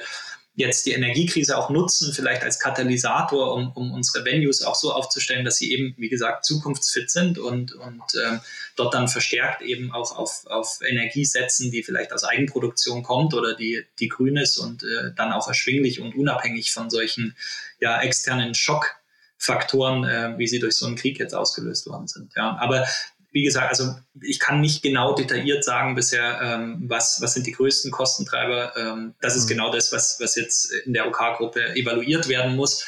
Aber äh, das äh, müsstet ihr jemanden fragen, der, der im OK verantwortlich ist. Okay, okay. Na gut, dann blicken wir doch mal auf den anstehenden Winter, ne? denn hier wird es ja einige Neuerungen geben. Also darunter ja auch welche, die direkten Einfluss haben auf das Renngeschehen bzw. den Gesamtweltcup. Ähm, ihr habt neue Regeln eingeführt jetzt und es gibt ja jetzt keine Streichergebnisse mehr. Ne? Vorher waren es so die zwei schlechtesten Rennen, die immer gestrichen wurden bei jedem Athleten, bei jeder Athletin. Äh, Im Gegenzug habt ihr dafür aber ja das Punktesystem für die vorderen Plätze angepasst und etwas erhöht. Und die WM-Ergebnisse, die zählen auch nicht mehr in die Weltcup-Punkte mit rein. Und ein letzter Punkt ist auch noch, dass das Preisgeld ein bisschen breiter verteilt wird als vorher. Aber zunächst mal, ähm, wieso habt ihr euch denn entschieden, dieses System jetzt zu ändern? der Streicher, also oder die Streichresultate, das ist ja immer im Biathlon eine große Debatte gewesen. Ich, wenn ich richtig informiert bin, gab es, glaube ich, bis 2012 keinen. Dann hat man es eingeführt und dann. Nee. Ja, also nee. es, gab, ich, es gab bis 2010, glaube ich, oder 2009 gab es drei und dann gab es mal ein Jahr keine und dann wurden diese zwei eingeführt. Sehr gut. Also du siehst, ja. es ist auf jeden Fall immer wieder Thema gewesen. Ja? Und, ja. und für uns, der große Auslöser, muss man sagen, war der letzte Weltcup in diesem Corona-Winter 2020 in Kontiolahti, letztes Rennen. Martin Fourcade geht im gelben Trikot an den Start, ja. gewinnt das Rennen, kriegt aber danach nicht die große Kristallkugel. Und das geht eigentlich nicht. Also das war für uns äh, auch wirklich auch aus Mediensicht und Kommunikationssicht, wie erklärst du denn das jemandem? Da geht der Gesamtweltcup-Führende als erster über den Zielstrich in den letzten, ich glaube, es war ein Verfolger, ja. ähm, mhm und, und kriegt aber dann nicht die große Kugel. Also das gibt es in keiner anderen Sportart. Und das ja. zu erklären auch und welche Tabellen und Rechenspiele und so, also das, da wurden wir auch, muss ich auch sagen, sind viele Medien auch auf uns zugekommen und haben gesagt, das tut eurem Sport nicht gut. So, jetzt kann man erstmal sagen, tut unserem Sport vielleicht medial nicht gut, aber Athleten, Trainer sehen es vielleicht anders. Und ähm, ich würde sagen, es ist immer ziemlich 50-50 diskutiert worden. Also ähm, man sieht das ja jetzt auch an den Reaktionen der Athleten, da braucht man ja nicht verheimlichen, dass da auch viele sagen, was soll es, äh, der Streicher, jetzt müssen wir vielleicht krank an, Wett an den Start gehen und so weiter. Aber äh, natürlich muss keiner krank an den Start gehen. Ja, 65 Prozent sind dagegen, ne? Ja, also muss man auch vorsichtig sein, gab natürlich eine Athletenumfrage dazu. Ist richtig, es hat sich die Mehrheit derjenigen, die da mitgemacht haben, da setzt man ein Ausrufezeichen dahinter, haben sich dagegen ausgesprochen. Aber was wir gesagt haben, es ist trotzdem so, in anderen Sportarten gibt es das auch nicht. Also mhm. zum Beispiel Denise Herrmann hat öffentlich gesagt, naja, beim Langlaufen hatte sie auch keinen Streicher, das ist eigentlich für sie wie früher, äh, ändert nicht viel. Ja? Ähm, das heißt, natürlich ist es jetzt so, wir haben die Athleten angehört, die hatten eine andere Meinung. Wir haben aber dann versucht, die Athletenmeinung so einfließen zu lassen, dass wir sagen, wir ändern das Punktesystem. Das heißt, wenn Top-Athleten mal auslassen müssen, sich nicht gut fühlen aus Krankheit oder, sind wir auch mal ehrlich, die meisten ähm, Streichresultate im Top-Niveau passieren auch durch absichtliches Auslassen, also durch, weil man sagt, man geht lieber in Trainingslager und sowas. Ja. Ja, ähm, was ja okay ist, was ja verständlich ist, ähm, aber dann hat man eben gesagt, man ändert die Punktevergabe, gibt eben den vorderen Platzierungen ein bisschen mehr Punkte, dass man sowas vielleicht auch aufholen kann durch, durch Top-Ergebnisse in anderen Rennen. Ja, dass man sagt, okay, man lässt vielleicht hier mal aus, kriegt aber dann für die Top-Resultate äh, mehr Punkte gut geschrieben. Ich glaube, am Ende ist es sowas, bei Martin damals ist ein sehr plakatives Beispiel, aber es war eben auch so, dass Martin den Weltcup verliert, weil er eigentlich die konstanteren Ergebnisse liefert. Genau, ja, haben wir auch gesagt damals, ja. Ja, ja genau. Du, du kriegst ja, ja, Punkte gestrichen, weil er, weil er mehr Punkte gestrichen als im Vergleich damals Johannes weil er bessere Ergebnisse geliefert hat. Allgemein war die Regelung halt nicht gut, weil einfach immer der Beste die meisten Punkte abgezogen bekommt, der auch immer dabei war und so. Und äh, je weiter man runterging, desto weniger Punkte wurden abgezogen. Also es machte irgendwie wenig Sinn, dass der Beste auch noch bestraft wird für seine Konstanz. Ne? Genau. Und das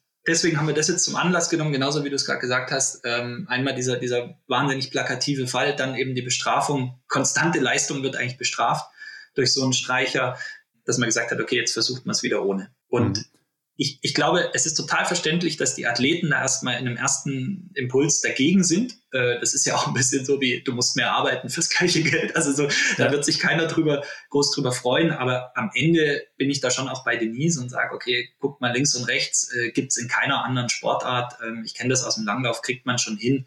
Ähm, ich glaube, es wird am Ende die, die Weltcup-Gesamtwertung nicht nicht großartig verändern. Und ich hoffe nicht, dass sich irgendein Athlet dann genötigt fühlt, zu, zu starten, wenn er krank ist. Also ich glaube, dass, dass die Verantwortlichkeit, die liegt beim Athleten und dem Team dann selber. Ja, klar. klar. Da die richtige Entscheidung zu treffen. Ja. Aber ist es nicht auch so, dass durch die neue Punkteverteilung dann ja auch sich die Top-Athleten deutlich weiter vorne absetzen können? Ja, ich glaube, das, das ist eine Möglichkeit, ja. Mhm. Ähm, aber, also man hat diese, diese Punkteverteilung, die man jetzt da gewählt hat, wir haben da, ich weiß nicht, wie viele Simulationen laufen lassen. Und man hat eigentlich das Gefühl, dass es recht, dass es sehr gerecht ist, ähm, so wie man es jetzt macht und quasi diesen Vorteil von Top-Resultat, aber trotzdem auch noch der, der Spannung irgendwo im Gesamtweltcup, äh, die aufrechtzuerhalten, dass man das gut erwischt hat. Ähm, und wie gesagt, ähm, diese neue Punkteverteilung ist auch so ein bisschen Zugeständnis ja. an das Feedback, was wir von Athleten und Trainern bekommen haben gerade Top-Nationen, die sagen, wir müssen vielleicht auch mal jemanden rausnehmen, ähm, mhm. die können nicht jedes Rennen machen, okay, dafür ist dann das einzelne Ergebnis, Top-Ergebnis mehr wert. Also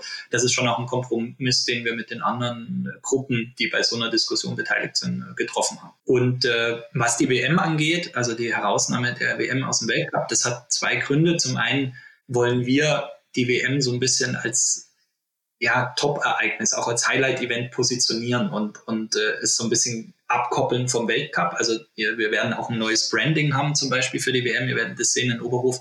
Der, der, also das wird anders aussehen als bei einem Weltcup. Ja, das sind andere Farben ähm, in Gold und Dunkelblau ähm, und, und nicht dieses okay. äh, Neongrün und, und, und Hellblau, was wir sonst haben. Energy Green heißt es. Ähm, und äh, okay. also das heißt, äh, die, die WM soll ein, soll ein bisschen so ein Highlight werden. Ja? Wir haben halt nur in unserem Sport jedes Jahr WM. Und mhm. ähm, es soll eigentlich nicht so sein, dass es so durchläuft wie so ein längerer Weltcup, sondern es soll was Besonderes werden. Dazu gehört ein neues Branding, dazu gehört, dass es keine Weltcup-Punkte mehr gibt. Das ist so der, der eine Antrieb, den wir haben. Und der andere ist auch, dass halt die, die Quoten die Startplätze ja auch anders vergeben werden bei einer WM. Das heißt, die Top-Nationen haben zum Beispiel im Massenstart ja auch weniger Plätze zur Verfügung. Ja? Ähm, und dann kann es dir passieren, du bist der Norwege, äh, bist der fünftbeste norwegische Athlet, äh, bist vielleicht im Gesamtweltcup, ich weiß nicht, auf Platz 15 oder sowas und kannst aber kommst, kannst nicht starten und kannst gar keine Weltcup-Punkte machen ja. bei einer WM. Ja? ja. Und, und das ist eigentlich unfair. Wieder für Top-Athleten eigentlich eine unfaire Regelung gewesen. Und deswegen hat man auch hier gesagt, okay, ist vielleicht aus sportlicher Sicht ein Grund, den Gesamtweltcup fairer zu machen. Okay, also es könnten jetzt auch fünf oder sechs Norweger starten bei einem WM-Rennen? Nee sie, nee, sie können nicht starten und damit ja keine Weltcup, bisher konnten die ja keine Weltcup-Punkte bekommen, ah, okay, während ja, okay, jetzt verstehe ich. Okay. herum ja Weltcup-Punkte verdient ja. haben. Ja, aber da, äh, da sprichst du gerade einen guten Punkt an, weil äh, das ist ja eigentlich eine Schwächung für ein WM-Rennen. Ne? Also wenn jetzt äh, gerade aus Norwegen nur vier Athleten in einem Sprint starten dürfen zum Beispiel, dann ist das äh, Sprintrennen bei einer WM immer schlechter besetzt als bei einem Weltcup-Rennen. Ja, ähm, ja, ist aber halt auch ein Großereignis ne? und wir müssen auch äh, ein bisschen die Breite unserer, unserer Sportart widerspiegeln. Ich, ich kann die Diskussion total verstehen. Ja. Kriege ich vom norwegischen Fernsehen bei jeder WM. aber äh, es, es ist am, am Ende so, man, man kann das diskutieren. Äh, bin, ich, bin ich absolut bei euch und es gibt da keine hundertprozentige Lösung. Am Ende ist es aber in jeder Sportart so, dass, dass Quoten irgendwie regeln müssen, wer, wer darf starten. Ähm, wir im Biathlon sind, glaube ich, schon und das ist auch ein Trumpf des Biathlons sehr breit aufgestellt, was die Nationen angeht. Nicht nur die teilnehmen, sondern die auch eine Möglichkeit haben, in die Top Ten oder aufs Podium zu kommen. Ich glaube, da gibt es andere Wintersportarten, die sehr, sehr neidisch auf uns schauen.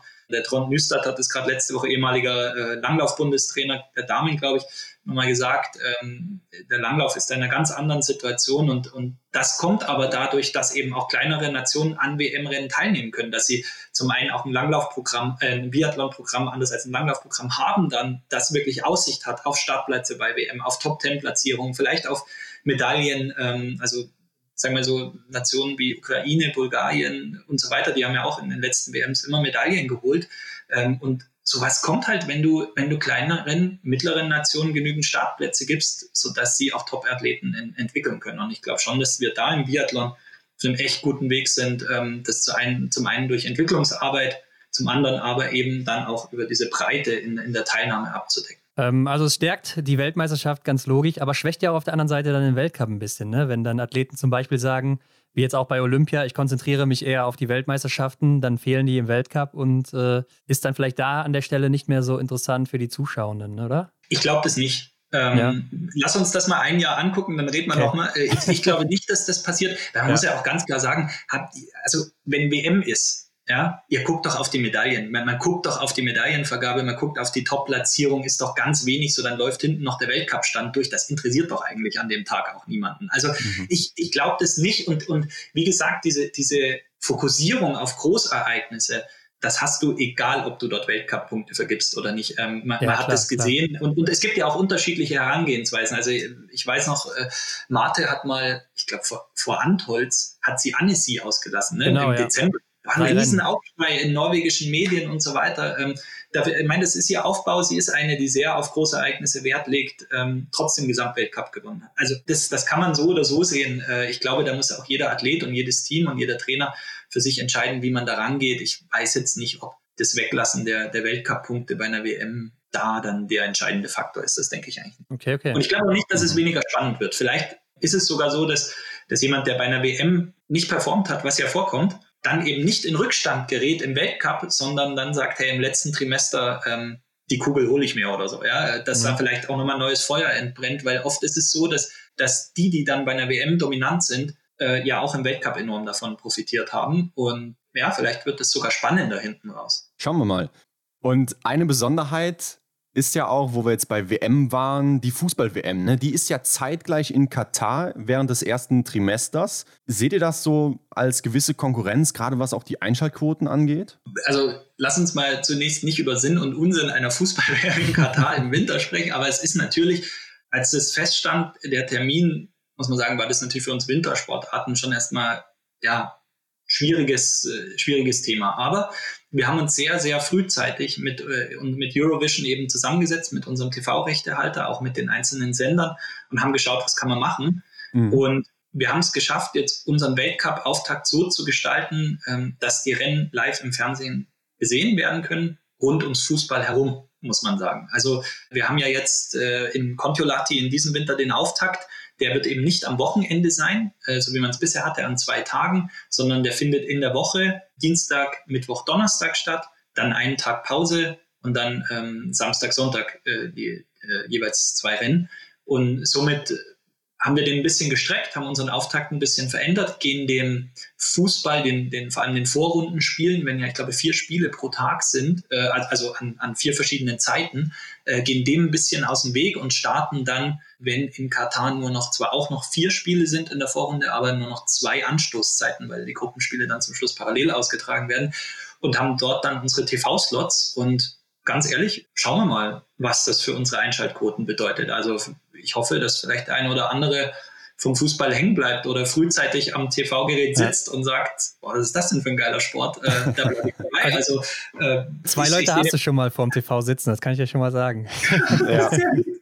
äh, ja, also von, von dem her muss man offen sein, muss man bestmöglich nutzen und äh, auch im digitalen Bereich äh, vielleicht auch so ein bisschen schauen, wo, wo sind die Synergien und was, was, was kann man ähm, da, da rundherum aufbauen. Und ähm, ja. am Ende ist das so. Äh, ich glaube, was wir geschafft haben, was nicht alle Sportarten gemacht haben, ist frühzeitig mit den TV-Sendern zu sprechen, mit dem Rechtehalter und dort äh, die Startzeiten so zu legen, dass äh, man Live-Slots im Fernsehen hat, trotz dieses Fußballgroßereignisses. Und jetzt schauen wir mal, wie es läuft. Ja, und die Regeln, die wir jetzt besprochen haben, die sind ja so die eine Sache.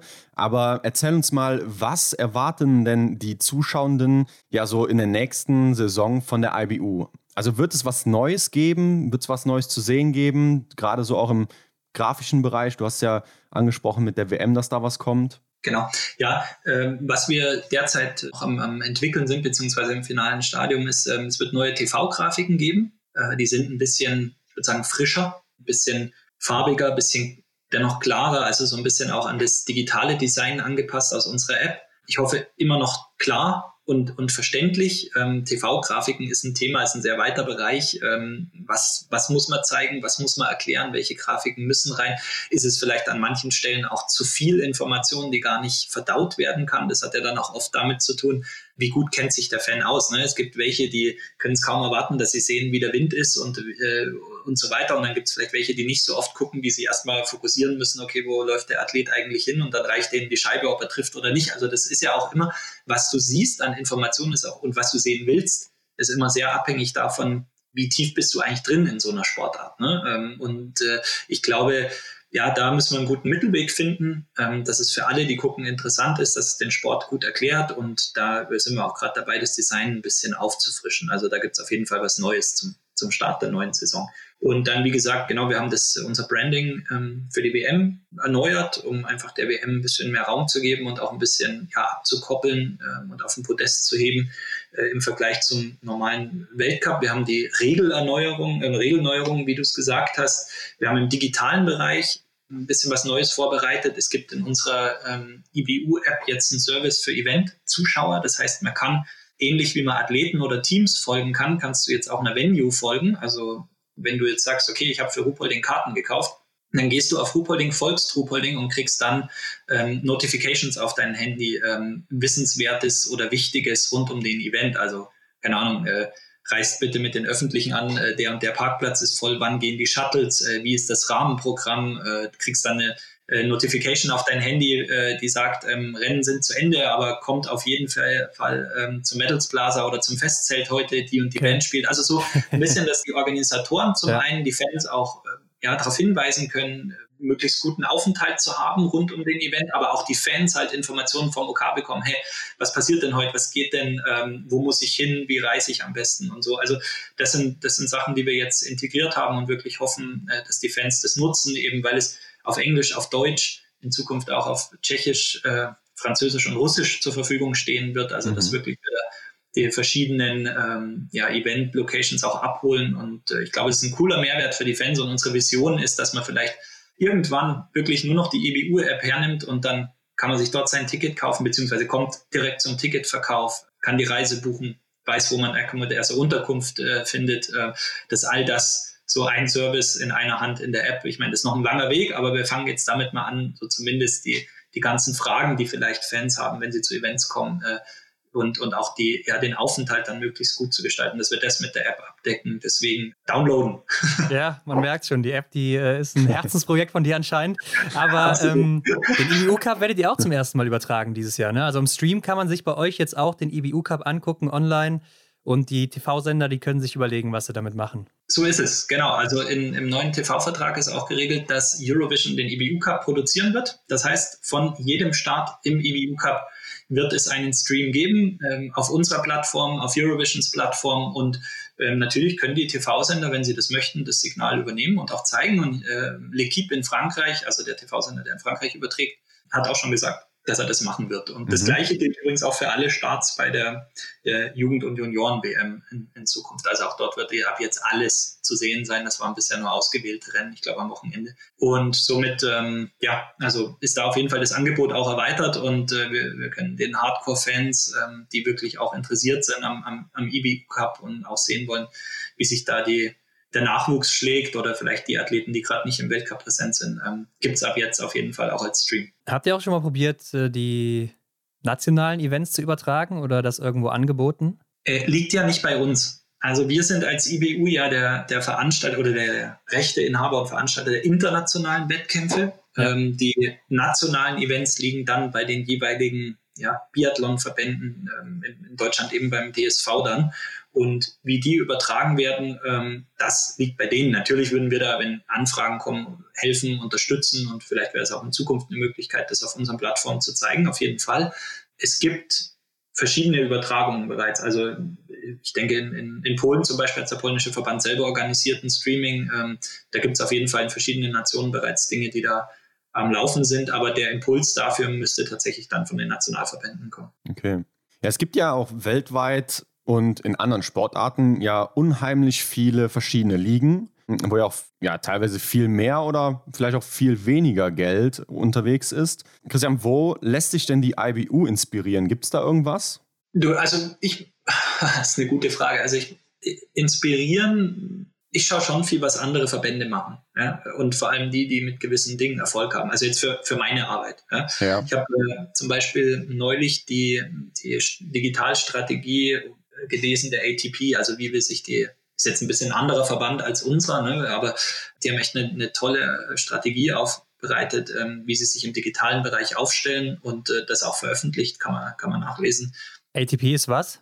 Äh, der, der internationale oder Herren-Tennis-Tour ist das eigentlich. Ne? Es ist ja nicht der internationale Tennisverband, sondern es ist eigentlich die, die, die Vereinigung der Turniere für, fürs Herren-Tennis. Ich hoffe, ich habe okay. das jetzt nicht wiedergegeben. Aber die haben eben da auch ähm, eine Strategie aufgestellt. Von sowas lässt man sich inspirieren im Austausch mit Kollegen, ähm, viel auch mit nationalen Verbänden, die ja sehr nah dran sind an ihrem Publikum auch. Also wir sind ja ein internationaler Verband, wir sind ja manchmal einen Schritt weiter weg. Ich äh, sage immer, oder ich denke, dass viele Fans zum Biathlon kommen über eine nationale Brille. Also äh, über, ja, weil sie vielleicht, weil Events in ihrer Gegend sind oder weil ihre Nation im Biathlon stark ist und, und dann interessieren die sich zunächst mal ja für, für die nationalen Stars. Das heißt, die folgen im, im digitalen Bereich den Top-Athleten äh, aus ihrem Land, äh, die folgen ihrem Verband vielleicht und welches Angebot können wir dann schaffen, um, um auch für, für solche Fans interessant zu sein als Weltverband. Ähm, da kriegt man viel Inspiration wirklich aus den führenden Verbänden. Also das ist so das, wo man sich sich umschaut in der Branche einfach, ähm, würde ich sagen. Und das ist, manchmal sind das gar nicht so sehr die Großen, weil die, weil die ganz großen Verbände ja ganz andere Möglichkeiten haben. Ne? Also ich meine, mhm. wenn man viel auch mit Beratern spricht und so, die sprechen dann oft von den US-Ligen. Ja, ja. Ähm, das ist natürlich unfassbar, was die machen und was die machen ja. können. Die haben aber auch einen ganz anderen Zugriff auf ihre Athleten zum Beispiel. Ja? Ähm, dieses Ligensystem, äh, gerade im US-Sport, ähm, wo ja wirklich die Spieler teilweise den Vereinen gehören und äh, auch nicht Nein sagen können zu gewissen Dingen, äh, sowas haben wir bisher nicht. Und, aber damit ergeben sich natürlich auch ganz andere Möglichkeiten. Also ich vergleiche mich dann lieber mit, mit einem Verband, der vielleicht kleiner ist, eine olympische Sportart macht, aber gewisse Dinge richtig gut, weil die haben ja oft die gleichen Herausforderungen wie wir. Also wir schaffen wir es so, Biathlon noch einer breiteren äh, Bevölkerungsgruppe ja, bekannt zu machen und, und wie schaffen wir es da, neue Fans zu gewinnen und so. Und diese Herausforderung hat ja eigentlich die NBA oder auch äh, der Fußball zum Beispiel insgesamt nicht. Ähm, damit kommt man in Berührung, mehr oder weniger, ob man will oder nicht, würde ich fast mhm. sagen. Und das ist eine andere Aufgabe, die sich den Verantwortlichen dort stellt, als sie sich vielleicht im Biathlon stellt. Da darf man nicht vergessen, der deutsche Markt ist ja der Hauptmarkt im Biathlon, also unser wichtigster Markt, aber wie sieht das in anderen Ländern aus? Ja? Da gibt es noch viel Potenzial auch zu wachsen und das ist so das, ähm, wie machen das andere, davon lässt man sich inspirieren. Und was glaubst du, wo steht die IBU so in Zukunft im Vergleich zu anderen Ligen oder auch Verbänden? Ha, also ganz ehrlich, ich glaube, wir müssen für uns schauen, dass wir unsere Ziele erreichen. Also ob, ob, ich weiß nicht, ob wir jetzt so viel links und rechts schauen müssen und ob wir gucken, ähm, die Vergleichbarkeit einfach bei mit anderen Verbänden ist so schwierig, weil du auch, auch schon im olympischen Sport, ja, du kannst jetzt zum Beispiel sagen, vergleich dich mal mit Ringen. Ja, ja. ja Ringen mhm. ist eine globale Sportart. Oder um im Winter zu bleiben mit Eishockey. Eishockey hat Russland, Kanada, USA ähm, als Top-Nationen, ja, hat ein Ligensystem, was dort präsent ist, was, was Nationalsport ist. Damit wirst du dich an Reichweite zum Beispiel nie vergleichen können. Ja? Mhm. Aber es gibt, was uns sehr stolz gemacht hat, zum Beispiel war ein Vergleich Engagements auf, auf Instagram und Engagement ist für mich immer so ein bisschen so eine Währung, da wird dein eigener Content bewertet, ne, weil es in Relation zu deiner Reichweite ist. Und da sind wir zum Beispiel unter den Top 10 der internationalen Verbände. Das heißt für mich, okay, innerhalb der Reichweite, die wir haben, und die kann man jetzt als gut oder schlecht bewerten, aber der Content interessiert die Leute, die uns folgen. Und, und das ist eigentlich eine, eine, eine gute, äh, ein guter KPI oder eine gute äh, Variable, um zu sagen, machen wir es gut oder machen wir es nicht gut, weil einfach die mit anderen Sportarten zu vergleichen, das, das ist schwierig, weil die Voraussetzungen sehr unterschiedlich sind. Nee, sehe ich mhm. genauso, aber was du sagst mit dieser ähm, Reichweite oder die Interaktion der Leute, das merkt man, glaube ich, allgemein im Biathlon, ähm, dass da sehr, sehr viel oder eine sehr große Interaktion mit den ganzen Followern herrscht. Mhm. Aber Christian, zum Abschluss haben wir auf jeden Fall noch unsere Rubrik, die wir auch mit dir noch durchführen wollen. Schnellfeuer. genau. So heißt sie. Das sind Fragen und Aufgaben, die du kurz und knackig beantworten kannst mit einem Wort, mit einem Satz. Jetzt bin ich gespannt, äh, ob das, was, was bei dir da so aus deiner Sicht auf den Bier dann bei rumkommt. Aber erzähl mal, hast du ein Ritual vor jedem Rennen? ja, ich motiviere mein Team. Ja, ich würde nicht sagen, nicht jeden, nicht bei jedem Rennen, aber jeden Tag äh, einmal laut Biathlon in die Runde geschrieben und dann geht's los. Ja. Also ein bisschen wie bei so einem Konzert, bei so einem Bühnenkünstler oder sowas vor der, vor dem Auftritt. Ja, ich weiß nicht, wie gut mein Team das findet, aber für mich gehört es dazu. ähm, was ist denn dein Lieblingsort von allen, die du bisher besucht hast? Außer bei dir würde ich jetzt mal sagen, die Deutschen, weil die kennst du ja so gut und ist so ein bisschen deine Heimat, ne? Meinst du, äh, meint jetzt aber Biathlon bezogen? Ja, oder? ja, also klar, jetzt äh, Weltcup-Orte oder sowas, ne? Oder IBU-Cup-Orte. Da darf ich mich natürlich, also alle Biathlon-Standorte sind großartig. natürlich. ich glaube, was einem schon enorm in Erinnerung geblieben ist, ist äh, die WM in Antholz. Ja. Das war schon, das war schon Wahnsinn. Ähm, und das ist einfach das Mekka des Biathlons und ich freue mich wahnsinnig, dass dort die äh, nächsten Olympischen Spiele stattfinden werden. Hast du denn eine Lieblingsdisziplin? Ja, also ich, ich finde den Verfolger super weil er so ein bisschen auch, finde ich, für, für, so ein bisschen taktische Ausprägungen hat. Und ähm, da so, das, das gefällt mir sehr gut. Also ich, ich finde den, find den Verfolger klasse. Klar, glaube ich, sagen viele Leute dann immer, ja, äh, lieber Head-to-Head -head als gegen die Uhr zu laufen und so. Aber ja, insgesamt würde ich sagen, Verfolger. Okay. Stehen oder liegen schießen? Ja, ich würde sagen, stehen schießen. Äh, das ist, da entscheidet sich's. Okay, und was ist das Coolste für dich am Biathlon oder auch an deinem Beruf? Das Coolste am Biathlon ist für mich, dass es nicht vorbei ist bis zum letzten Stehenschießen. Also dass einfach mhm. diese, diese Möglichkeit, dass ich alles auf den Kopf stellen kann und auch ja. Routiniers mal zittern beim oder mal was schief geht oder eine Böe erwischen oder sowas. Das ist unglaublich geil und das macht, glaube ich, wirklich den, den Thrill unserer Sportart aus. Und äh, ja, das, das ist das Coolste an, an der Sportart und das, das Schönste an meinem Job ist eigentlich, dass ich mir ein Team aufbauen durfte in den letzten Jahren, mit denen es wahnsinnig viel Spaß macht zu arbeiten. Dieses, was du vorhin gesagt hast, auch diese, diese Rückkopplung mit den Fans, das kriegst du auch im Team. Das sind Leute, die leben diesen Sport und ähm, das ist echt, echt super. Und, und ja, das andere ist die einfach die Themenvielfalt und die, die Abwechslung und dass wir im Sommer vielleicht mehr einen Bürojob haben, im Winter dann vier Monate unterwegs sind. Ähm, die Themenvielfalt, das ist eigentlich das, was mir am meisten Spaß macht. Und dann jetzt die Gegenfrage, was ist so das Nervigste für dich an deinem Job? Journalisten fragen. Nee. Äh, das, das Nervigste am, am, am Job ist, äh, eigentlich nervt mich nicht so richtig. Was mich ärgert, vielleicht sagen wir es so manchmal ist, ähm, denn also wirklich, ich arbeite super gern mit Journalisten zusammen und das ist halt oft eine Herausforderung. Was mich ärgert, ist manchmal, dass man zu viel links und rechts guckt und ich hoffe, dass der Sport nicht in Zukunft äh, so ein bisschen auf der Strecke bleibt. Für mich ist immer noch Biathlon ist Sport und Sport ist, ist das, worum es geht und wofür wir alle arbeiten und äh, mittlerweile ist es vielleicht manchmal so, dass man zu viel nebenbei noch machen muss. Und ähm, ich hoffe, dass sich das in, allgemein in der Sportwelt der Fokus auf dem bleibt, was zählt. Und das sind diejenigen, die den Sport ausüben und, und wirklich die Show liefern. Und da hoffe ich, dass, dass das in Zukunft so bleibt. Welcher war dein schönster Moment im Biathlon bisher? Der schönste Moment. Puh, das ist schwierig. Das ist schwierig. Ähm, ich glaube, das, das Schönste, was ich am meisten genossen habe oder was ich immer wieder am meisten genieße, machen wir es vielleicht so, ist, wenn es losgeht. Eigentlich so, wenn der erste Wettkampf läuft. Weil man, man kommt aus so einer langen Vorbereitung auch ähm, jetzt auch für uns gesprochen. Ne? Wir, wir machen uns so viel Gedanken, was machen wir dieses Jahr? Was, was müssen wir entwickeln? Wie geht's weiter? Und wenn du dann loslegst und die Konzepte umsetzen kannst und es wieder um Sport geht, äh, das finde ich eigentlich das, das Allerschönste immer jedes Jahr. Ja, interessant, das auch mal zu hören. Bei der Frage jetzt, da fragen wir die Athleten und Athletinnen immer, wer ist denn so ihr Vorbild im Biathlon oder vielleicht andere Sportler? Bei dir dann vielleicht eher, wer ist so dein äh, oder eine Persönlichkeit, die sich vielleicht inspiriert? Puh, das ist eine gute Frage. Was mich immer inspiriert hat, waren eigentlich gute Chefs. Ähm, mhm. also so, so zu sagen, hey, hier macht jemand, hat jemand Verantwortung. Ich mein, bin auch noch nicht ewig lang in so einer Chefrolle. Ähm, und ich habe mich dann gefragt, wie haben die das eigentlich gemacht? Was haben die gut gemacht und was kann ich da übernehmen? Also wirklich, denke ich, so ein bisschen dieses, ähm, ja, dann doch stark auf die eigene Vita geprägt. Ähm, was fand man gut und wie, wie will man es eigentlich angehen? Gut, ähm, da bin ich mal gespannt, was du jetzt sagst. Du kannst jetzt den besten Biathleten, die beste Biathletin der Welt zusammenstellen. Welche Eigenschaften würdest du nehmen und von wem? Es ist auch egal, ob Frau, Mann, aktiv oder inaktiv. Also, ich glaube, ich würde Denise nehmen, weil ich an ihr wirklich ihre Selbstständigkeit und ihr Wissen um sich selber bewundere. Also ich fand das schon toll, wie die diese Olympiamedaille geholt hat. Und dann muss man immer sagen am Ende, okay, kann das klappen oder nicht. Aber die wusste genau, wie bereite ich mich vor, ähm, was brauche ich wann, wann gehe ich in die Höhe, wann lasse ich aus. Natürlich immer mit ihren Trainern zusammen. Aber diese Professionalität und vielleicht auch diesen Vorteil dieser Seniorität, wenn ich das mal so sagen darf, auch schon das Wissen um den eigenen Körper und die eigene Leistungsfähigkeit, fand ich mega beeindruckend letztes Jahr. Und das war ja doch vielleicht sogar eine mehrjährige Planung, die da mhm. dahinter steckte. Und, und das hat mich tief beeindruckt. Also vielleicht diese Reife, diese im, im Kopf und auch mental dann abzuliefern, wenn es zählt und da Olympiasiegerin zu werden.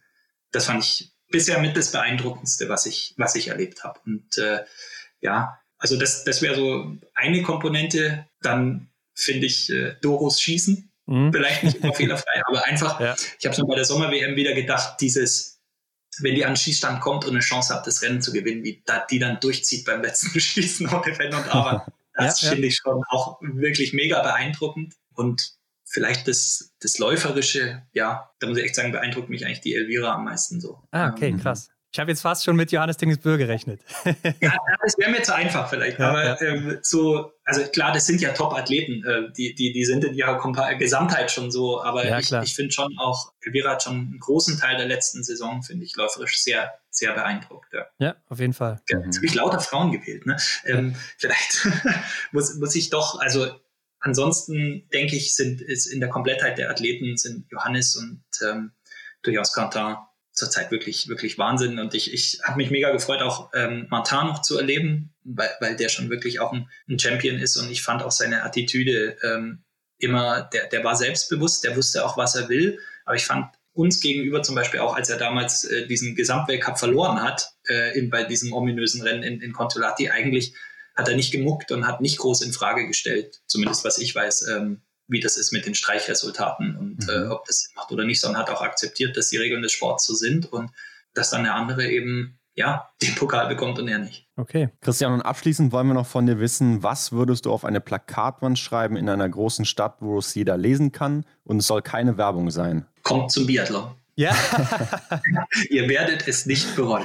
Ist, ist zwar ein bisschen Werbung, würde ich sagen, ne? ja. aber. Also, ja, gut, aber äh, nee, ich glaube tatsächlich, dass äh, unsere Chance die ist, dass Leute, die das einmal sehen und verstehen, die bleiben dabei. Ja. Davon bin ich überzeugt, weil ja. der Sport für sich steht und, und wirklich unglaublich spannend ist in jedem einzelnen Rennen. Ja, ich glaube, da müssen wir nicht drüber diskutieren, ne? deshalb sind wir hier. Aber Christian, damit sind wir auch durch und äh, es war sehr interessant, das mal zu hören, ne? was so bei der IBU abgeht, was ihr vorhabt, ähm, wie es die letzten Jahre auch so aussah, auch was dein Job so alles bedeutet, was man da macht. Ähm, mhm. Sehr interessant. Vielen Dank dafür, für die Einsicht. Sehr gerne. Äh, ich habe mich wirklich auch gefreut, mal die, auch diese Zeit zu bekommen, ähm, mal darzustellen, was ein Verband so macht und äh, vielleicht äh, dem, ein anderen, äh, dem ein oder anderen auch zu zeigen, dass da nicht nur knöcherne alte Herren irgendwie über den Sport bestimmen, so wie oft der Stereotyp ist, sondern dass da wirklich auch ein, ein Team dahinter steht, was, ja. was richtig Bock hat und enthusiastisch ist und auch eine echte Passion hat für, für den Sport. Und äh, wir tun unser Bestes. Unsere Entscheidungen werden nicht immer von allen gemocht, aber so ist das nun mal, wenn man Entscheidungen treffen muss in einem Verband. Ja. ja. Wer es nicht weiß, du bist noch in deinen 30ern, ne? weil man sieht dich ja jetzt gerade nicht. Gerade noch.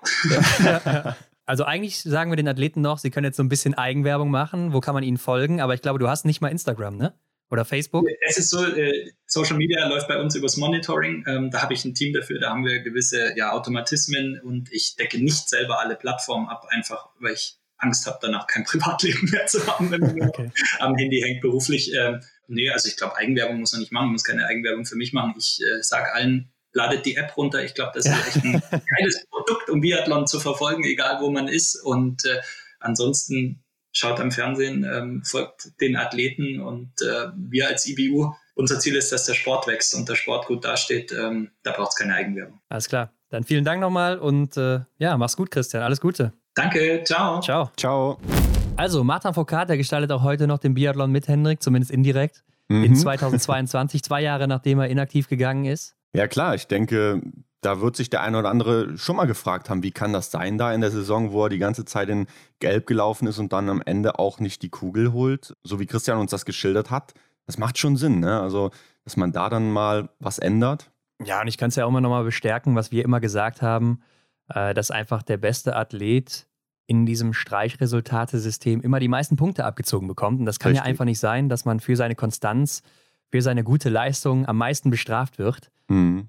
Aber gut, ich denke, die Kristallkugel wird er dann im Nachgang trotzdem nicht bekommen. Die Regeln waren damals die Regeln, ne? Und da ja. muss man sich dann eben auch zu der Zeit dran halten. Und wie Christian das ja auch schön gesagt hat, Martin mhm. Foucault, der hat denen das nicht übel genommen zu der Zeit, sondern es war einfach so und er hat das so hingenommen. Aber ja, ich muss sagen, ich fand das Interview allgemein sehr, sehr interessant, was wir ja alles so mitbekommen haben und vorher vielleicht auch gar nicht wussten.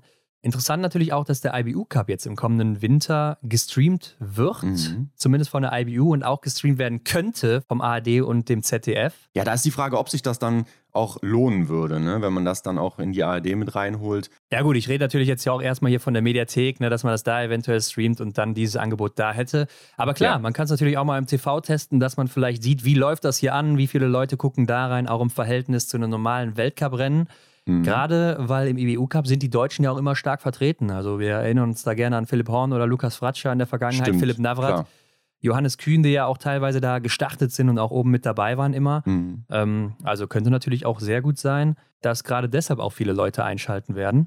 Ja, ich denke generell ist es äh, cool, dann da so ein kleines Backup zu haben, auf jeden Fall zu wissen, man kann den IBU Cup schauen, macht man einfach gerade den Browser auf und dann hat man es parat. Sofern dann gerade kein Weltcup läuft, weil ich kann mir dann auch vorstellen, wenn dann der Weltcup ansteht, dann werden auch viele Leute dann eher den Weltcup gucken, als den, den EBU Cup zu verfolgen. Klar, wenn es zeitgleich ist, dann äh, genau. muss man da auch nicht drüber diskutieren. Dann ist das auf jeden Fall so. Und gerade weil es eben im Fernsehen dann läuft. Aber ja, in dem Gespräch, Hendrik, sind mir noch extrem viele weitere Fragen aufgekommen. Also ich glaube, ein zweiter Teil, den könnte man hier ruhig mal bringen. Ne? Ähm, wir haben ja unterwegs auch schon so ein paar Fragen rausgeschmissen, weil wir hier sonst irgendwie bei drei Stunden oder so gelandet wären. Ja, definitiv. Da hätte man tatsächlich noch das ein oder andere ausweiten können. Ähm, ich fand es auch ein bisschen schade, dass wir die ein oder anderen Sachen nicht angesprochen haben, die wir uns eigentlich zurechtgelegt hatten, aber es war einfach zeitlich dann ähm, nicht drin, hätte den Rahmen gesprengt. Aber da kommt ihr ja dann auch ins Spiel. Ne? Schreibt uns doch auch einfach mal eure Fragen an so eine Person aus der IBU, zum Beispiel an Christian. Vielleicht machen wir da nochmal einen zweiten Part draus und bauen dann auch eure Punkte mit ein, die ihr vielleicht gerne geklärt haben wollt. Genau, alles wie immer bei Instagram und das Folgenbild oder auch gerne privat, wie auch immer. Oder per E-Mail geht ja auch alles. Ne? Mhm. Hinweise dazu findet ihr wie immer in den Show Notes mit allen Links und so weiter. Und Hendrik, dann bleibt mir nur noch zu sagen, abonniert uns doch gerne bei Spotify, iTunes oder wo auch immer ihr das hört. Bewertet uns auch gerne, am besten natürlich mit fünf Sternen. Und das geht jetzt auch bei Spotify, Hendrik. Ja, da gibt es so eine neue Funktion, da ist ein Stern, da klickt ihr mal drauf und vergebt dann davon fünf. Und wir sagen wie immer vielen Dank dafür. Und noch viel mehr Danke sagen wir natürlich, wenn ihr das Ganze auch teilt mit oh ja allen Menschen, die ihr kennt und vielleicht auch mit euren Haustieren, keine Ahnung, vielleicht hören die ja auch ab und zu mal in so einen Podcast rein. Und wir sind dann in der nächsten Woche wieder zurück mit dem nächsten Gast, der nächsten Gästin. Ähm, lasst euch überraschen. Jo, machen wir. Also du anscheinend auch, so deine Aussage nach zu urteilen, Hendrik. Und äh, dann bleibt mir nur zu sagen, macht's gut. Ciao. Bis dann. Das war die Extra-Runde mit Ron und Hendrik für diese Woche. Neue Folgen gibt es jeden Montag, überall, wo es Podcasts gibt.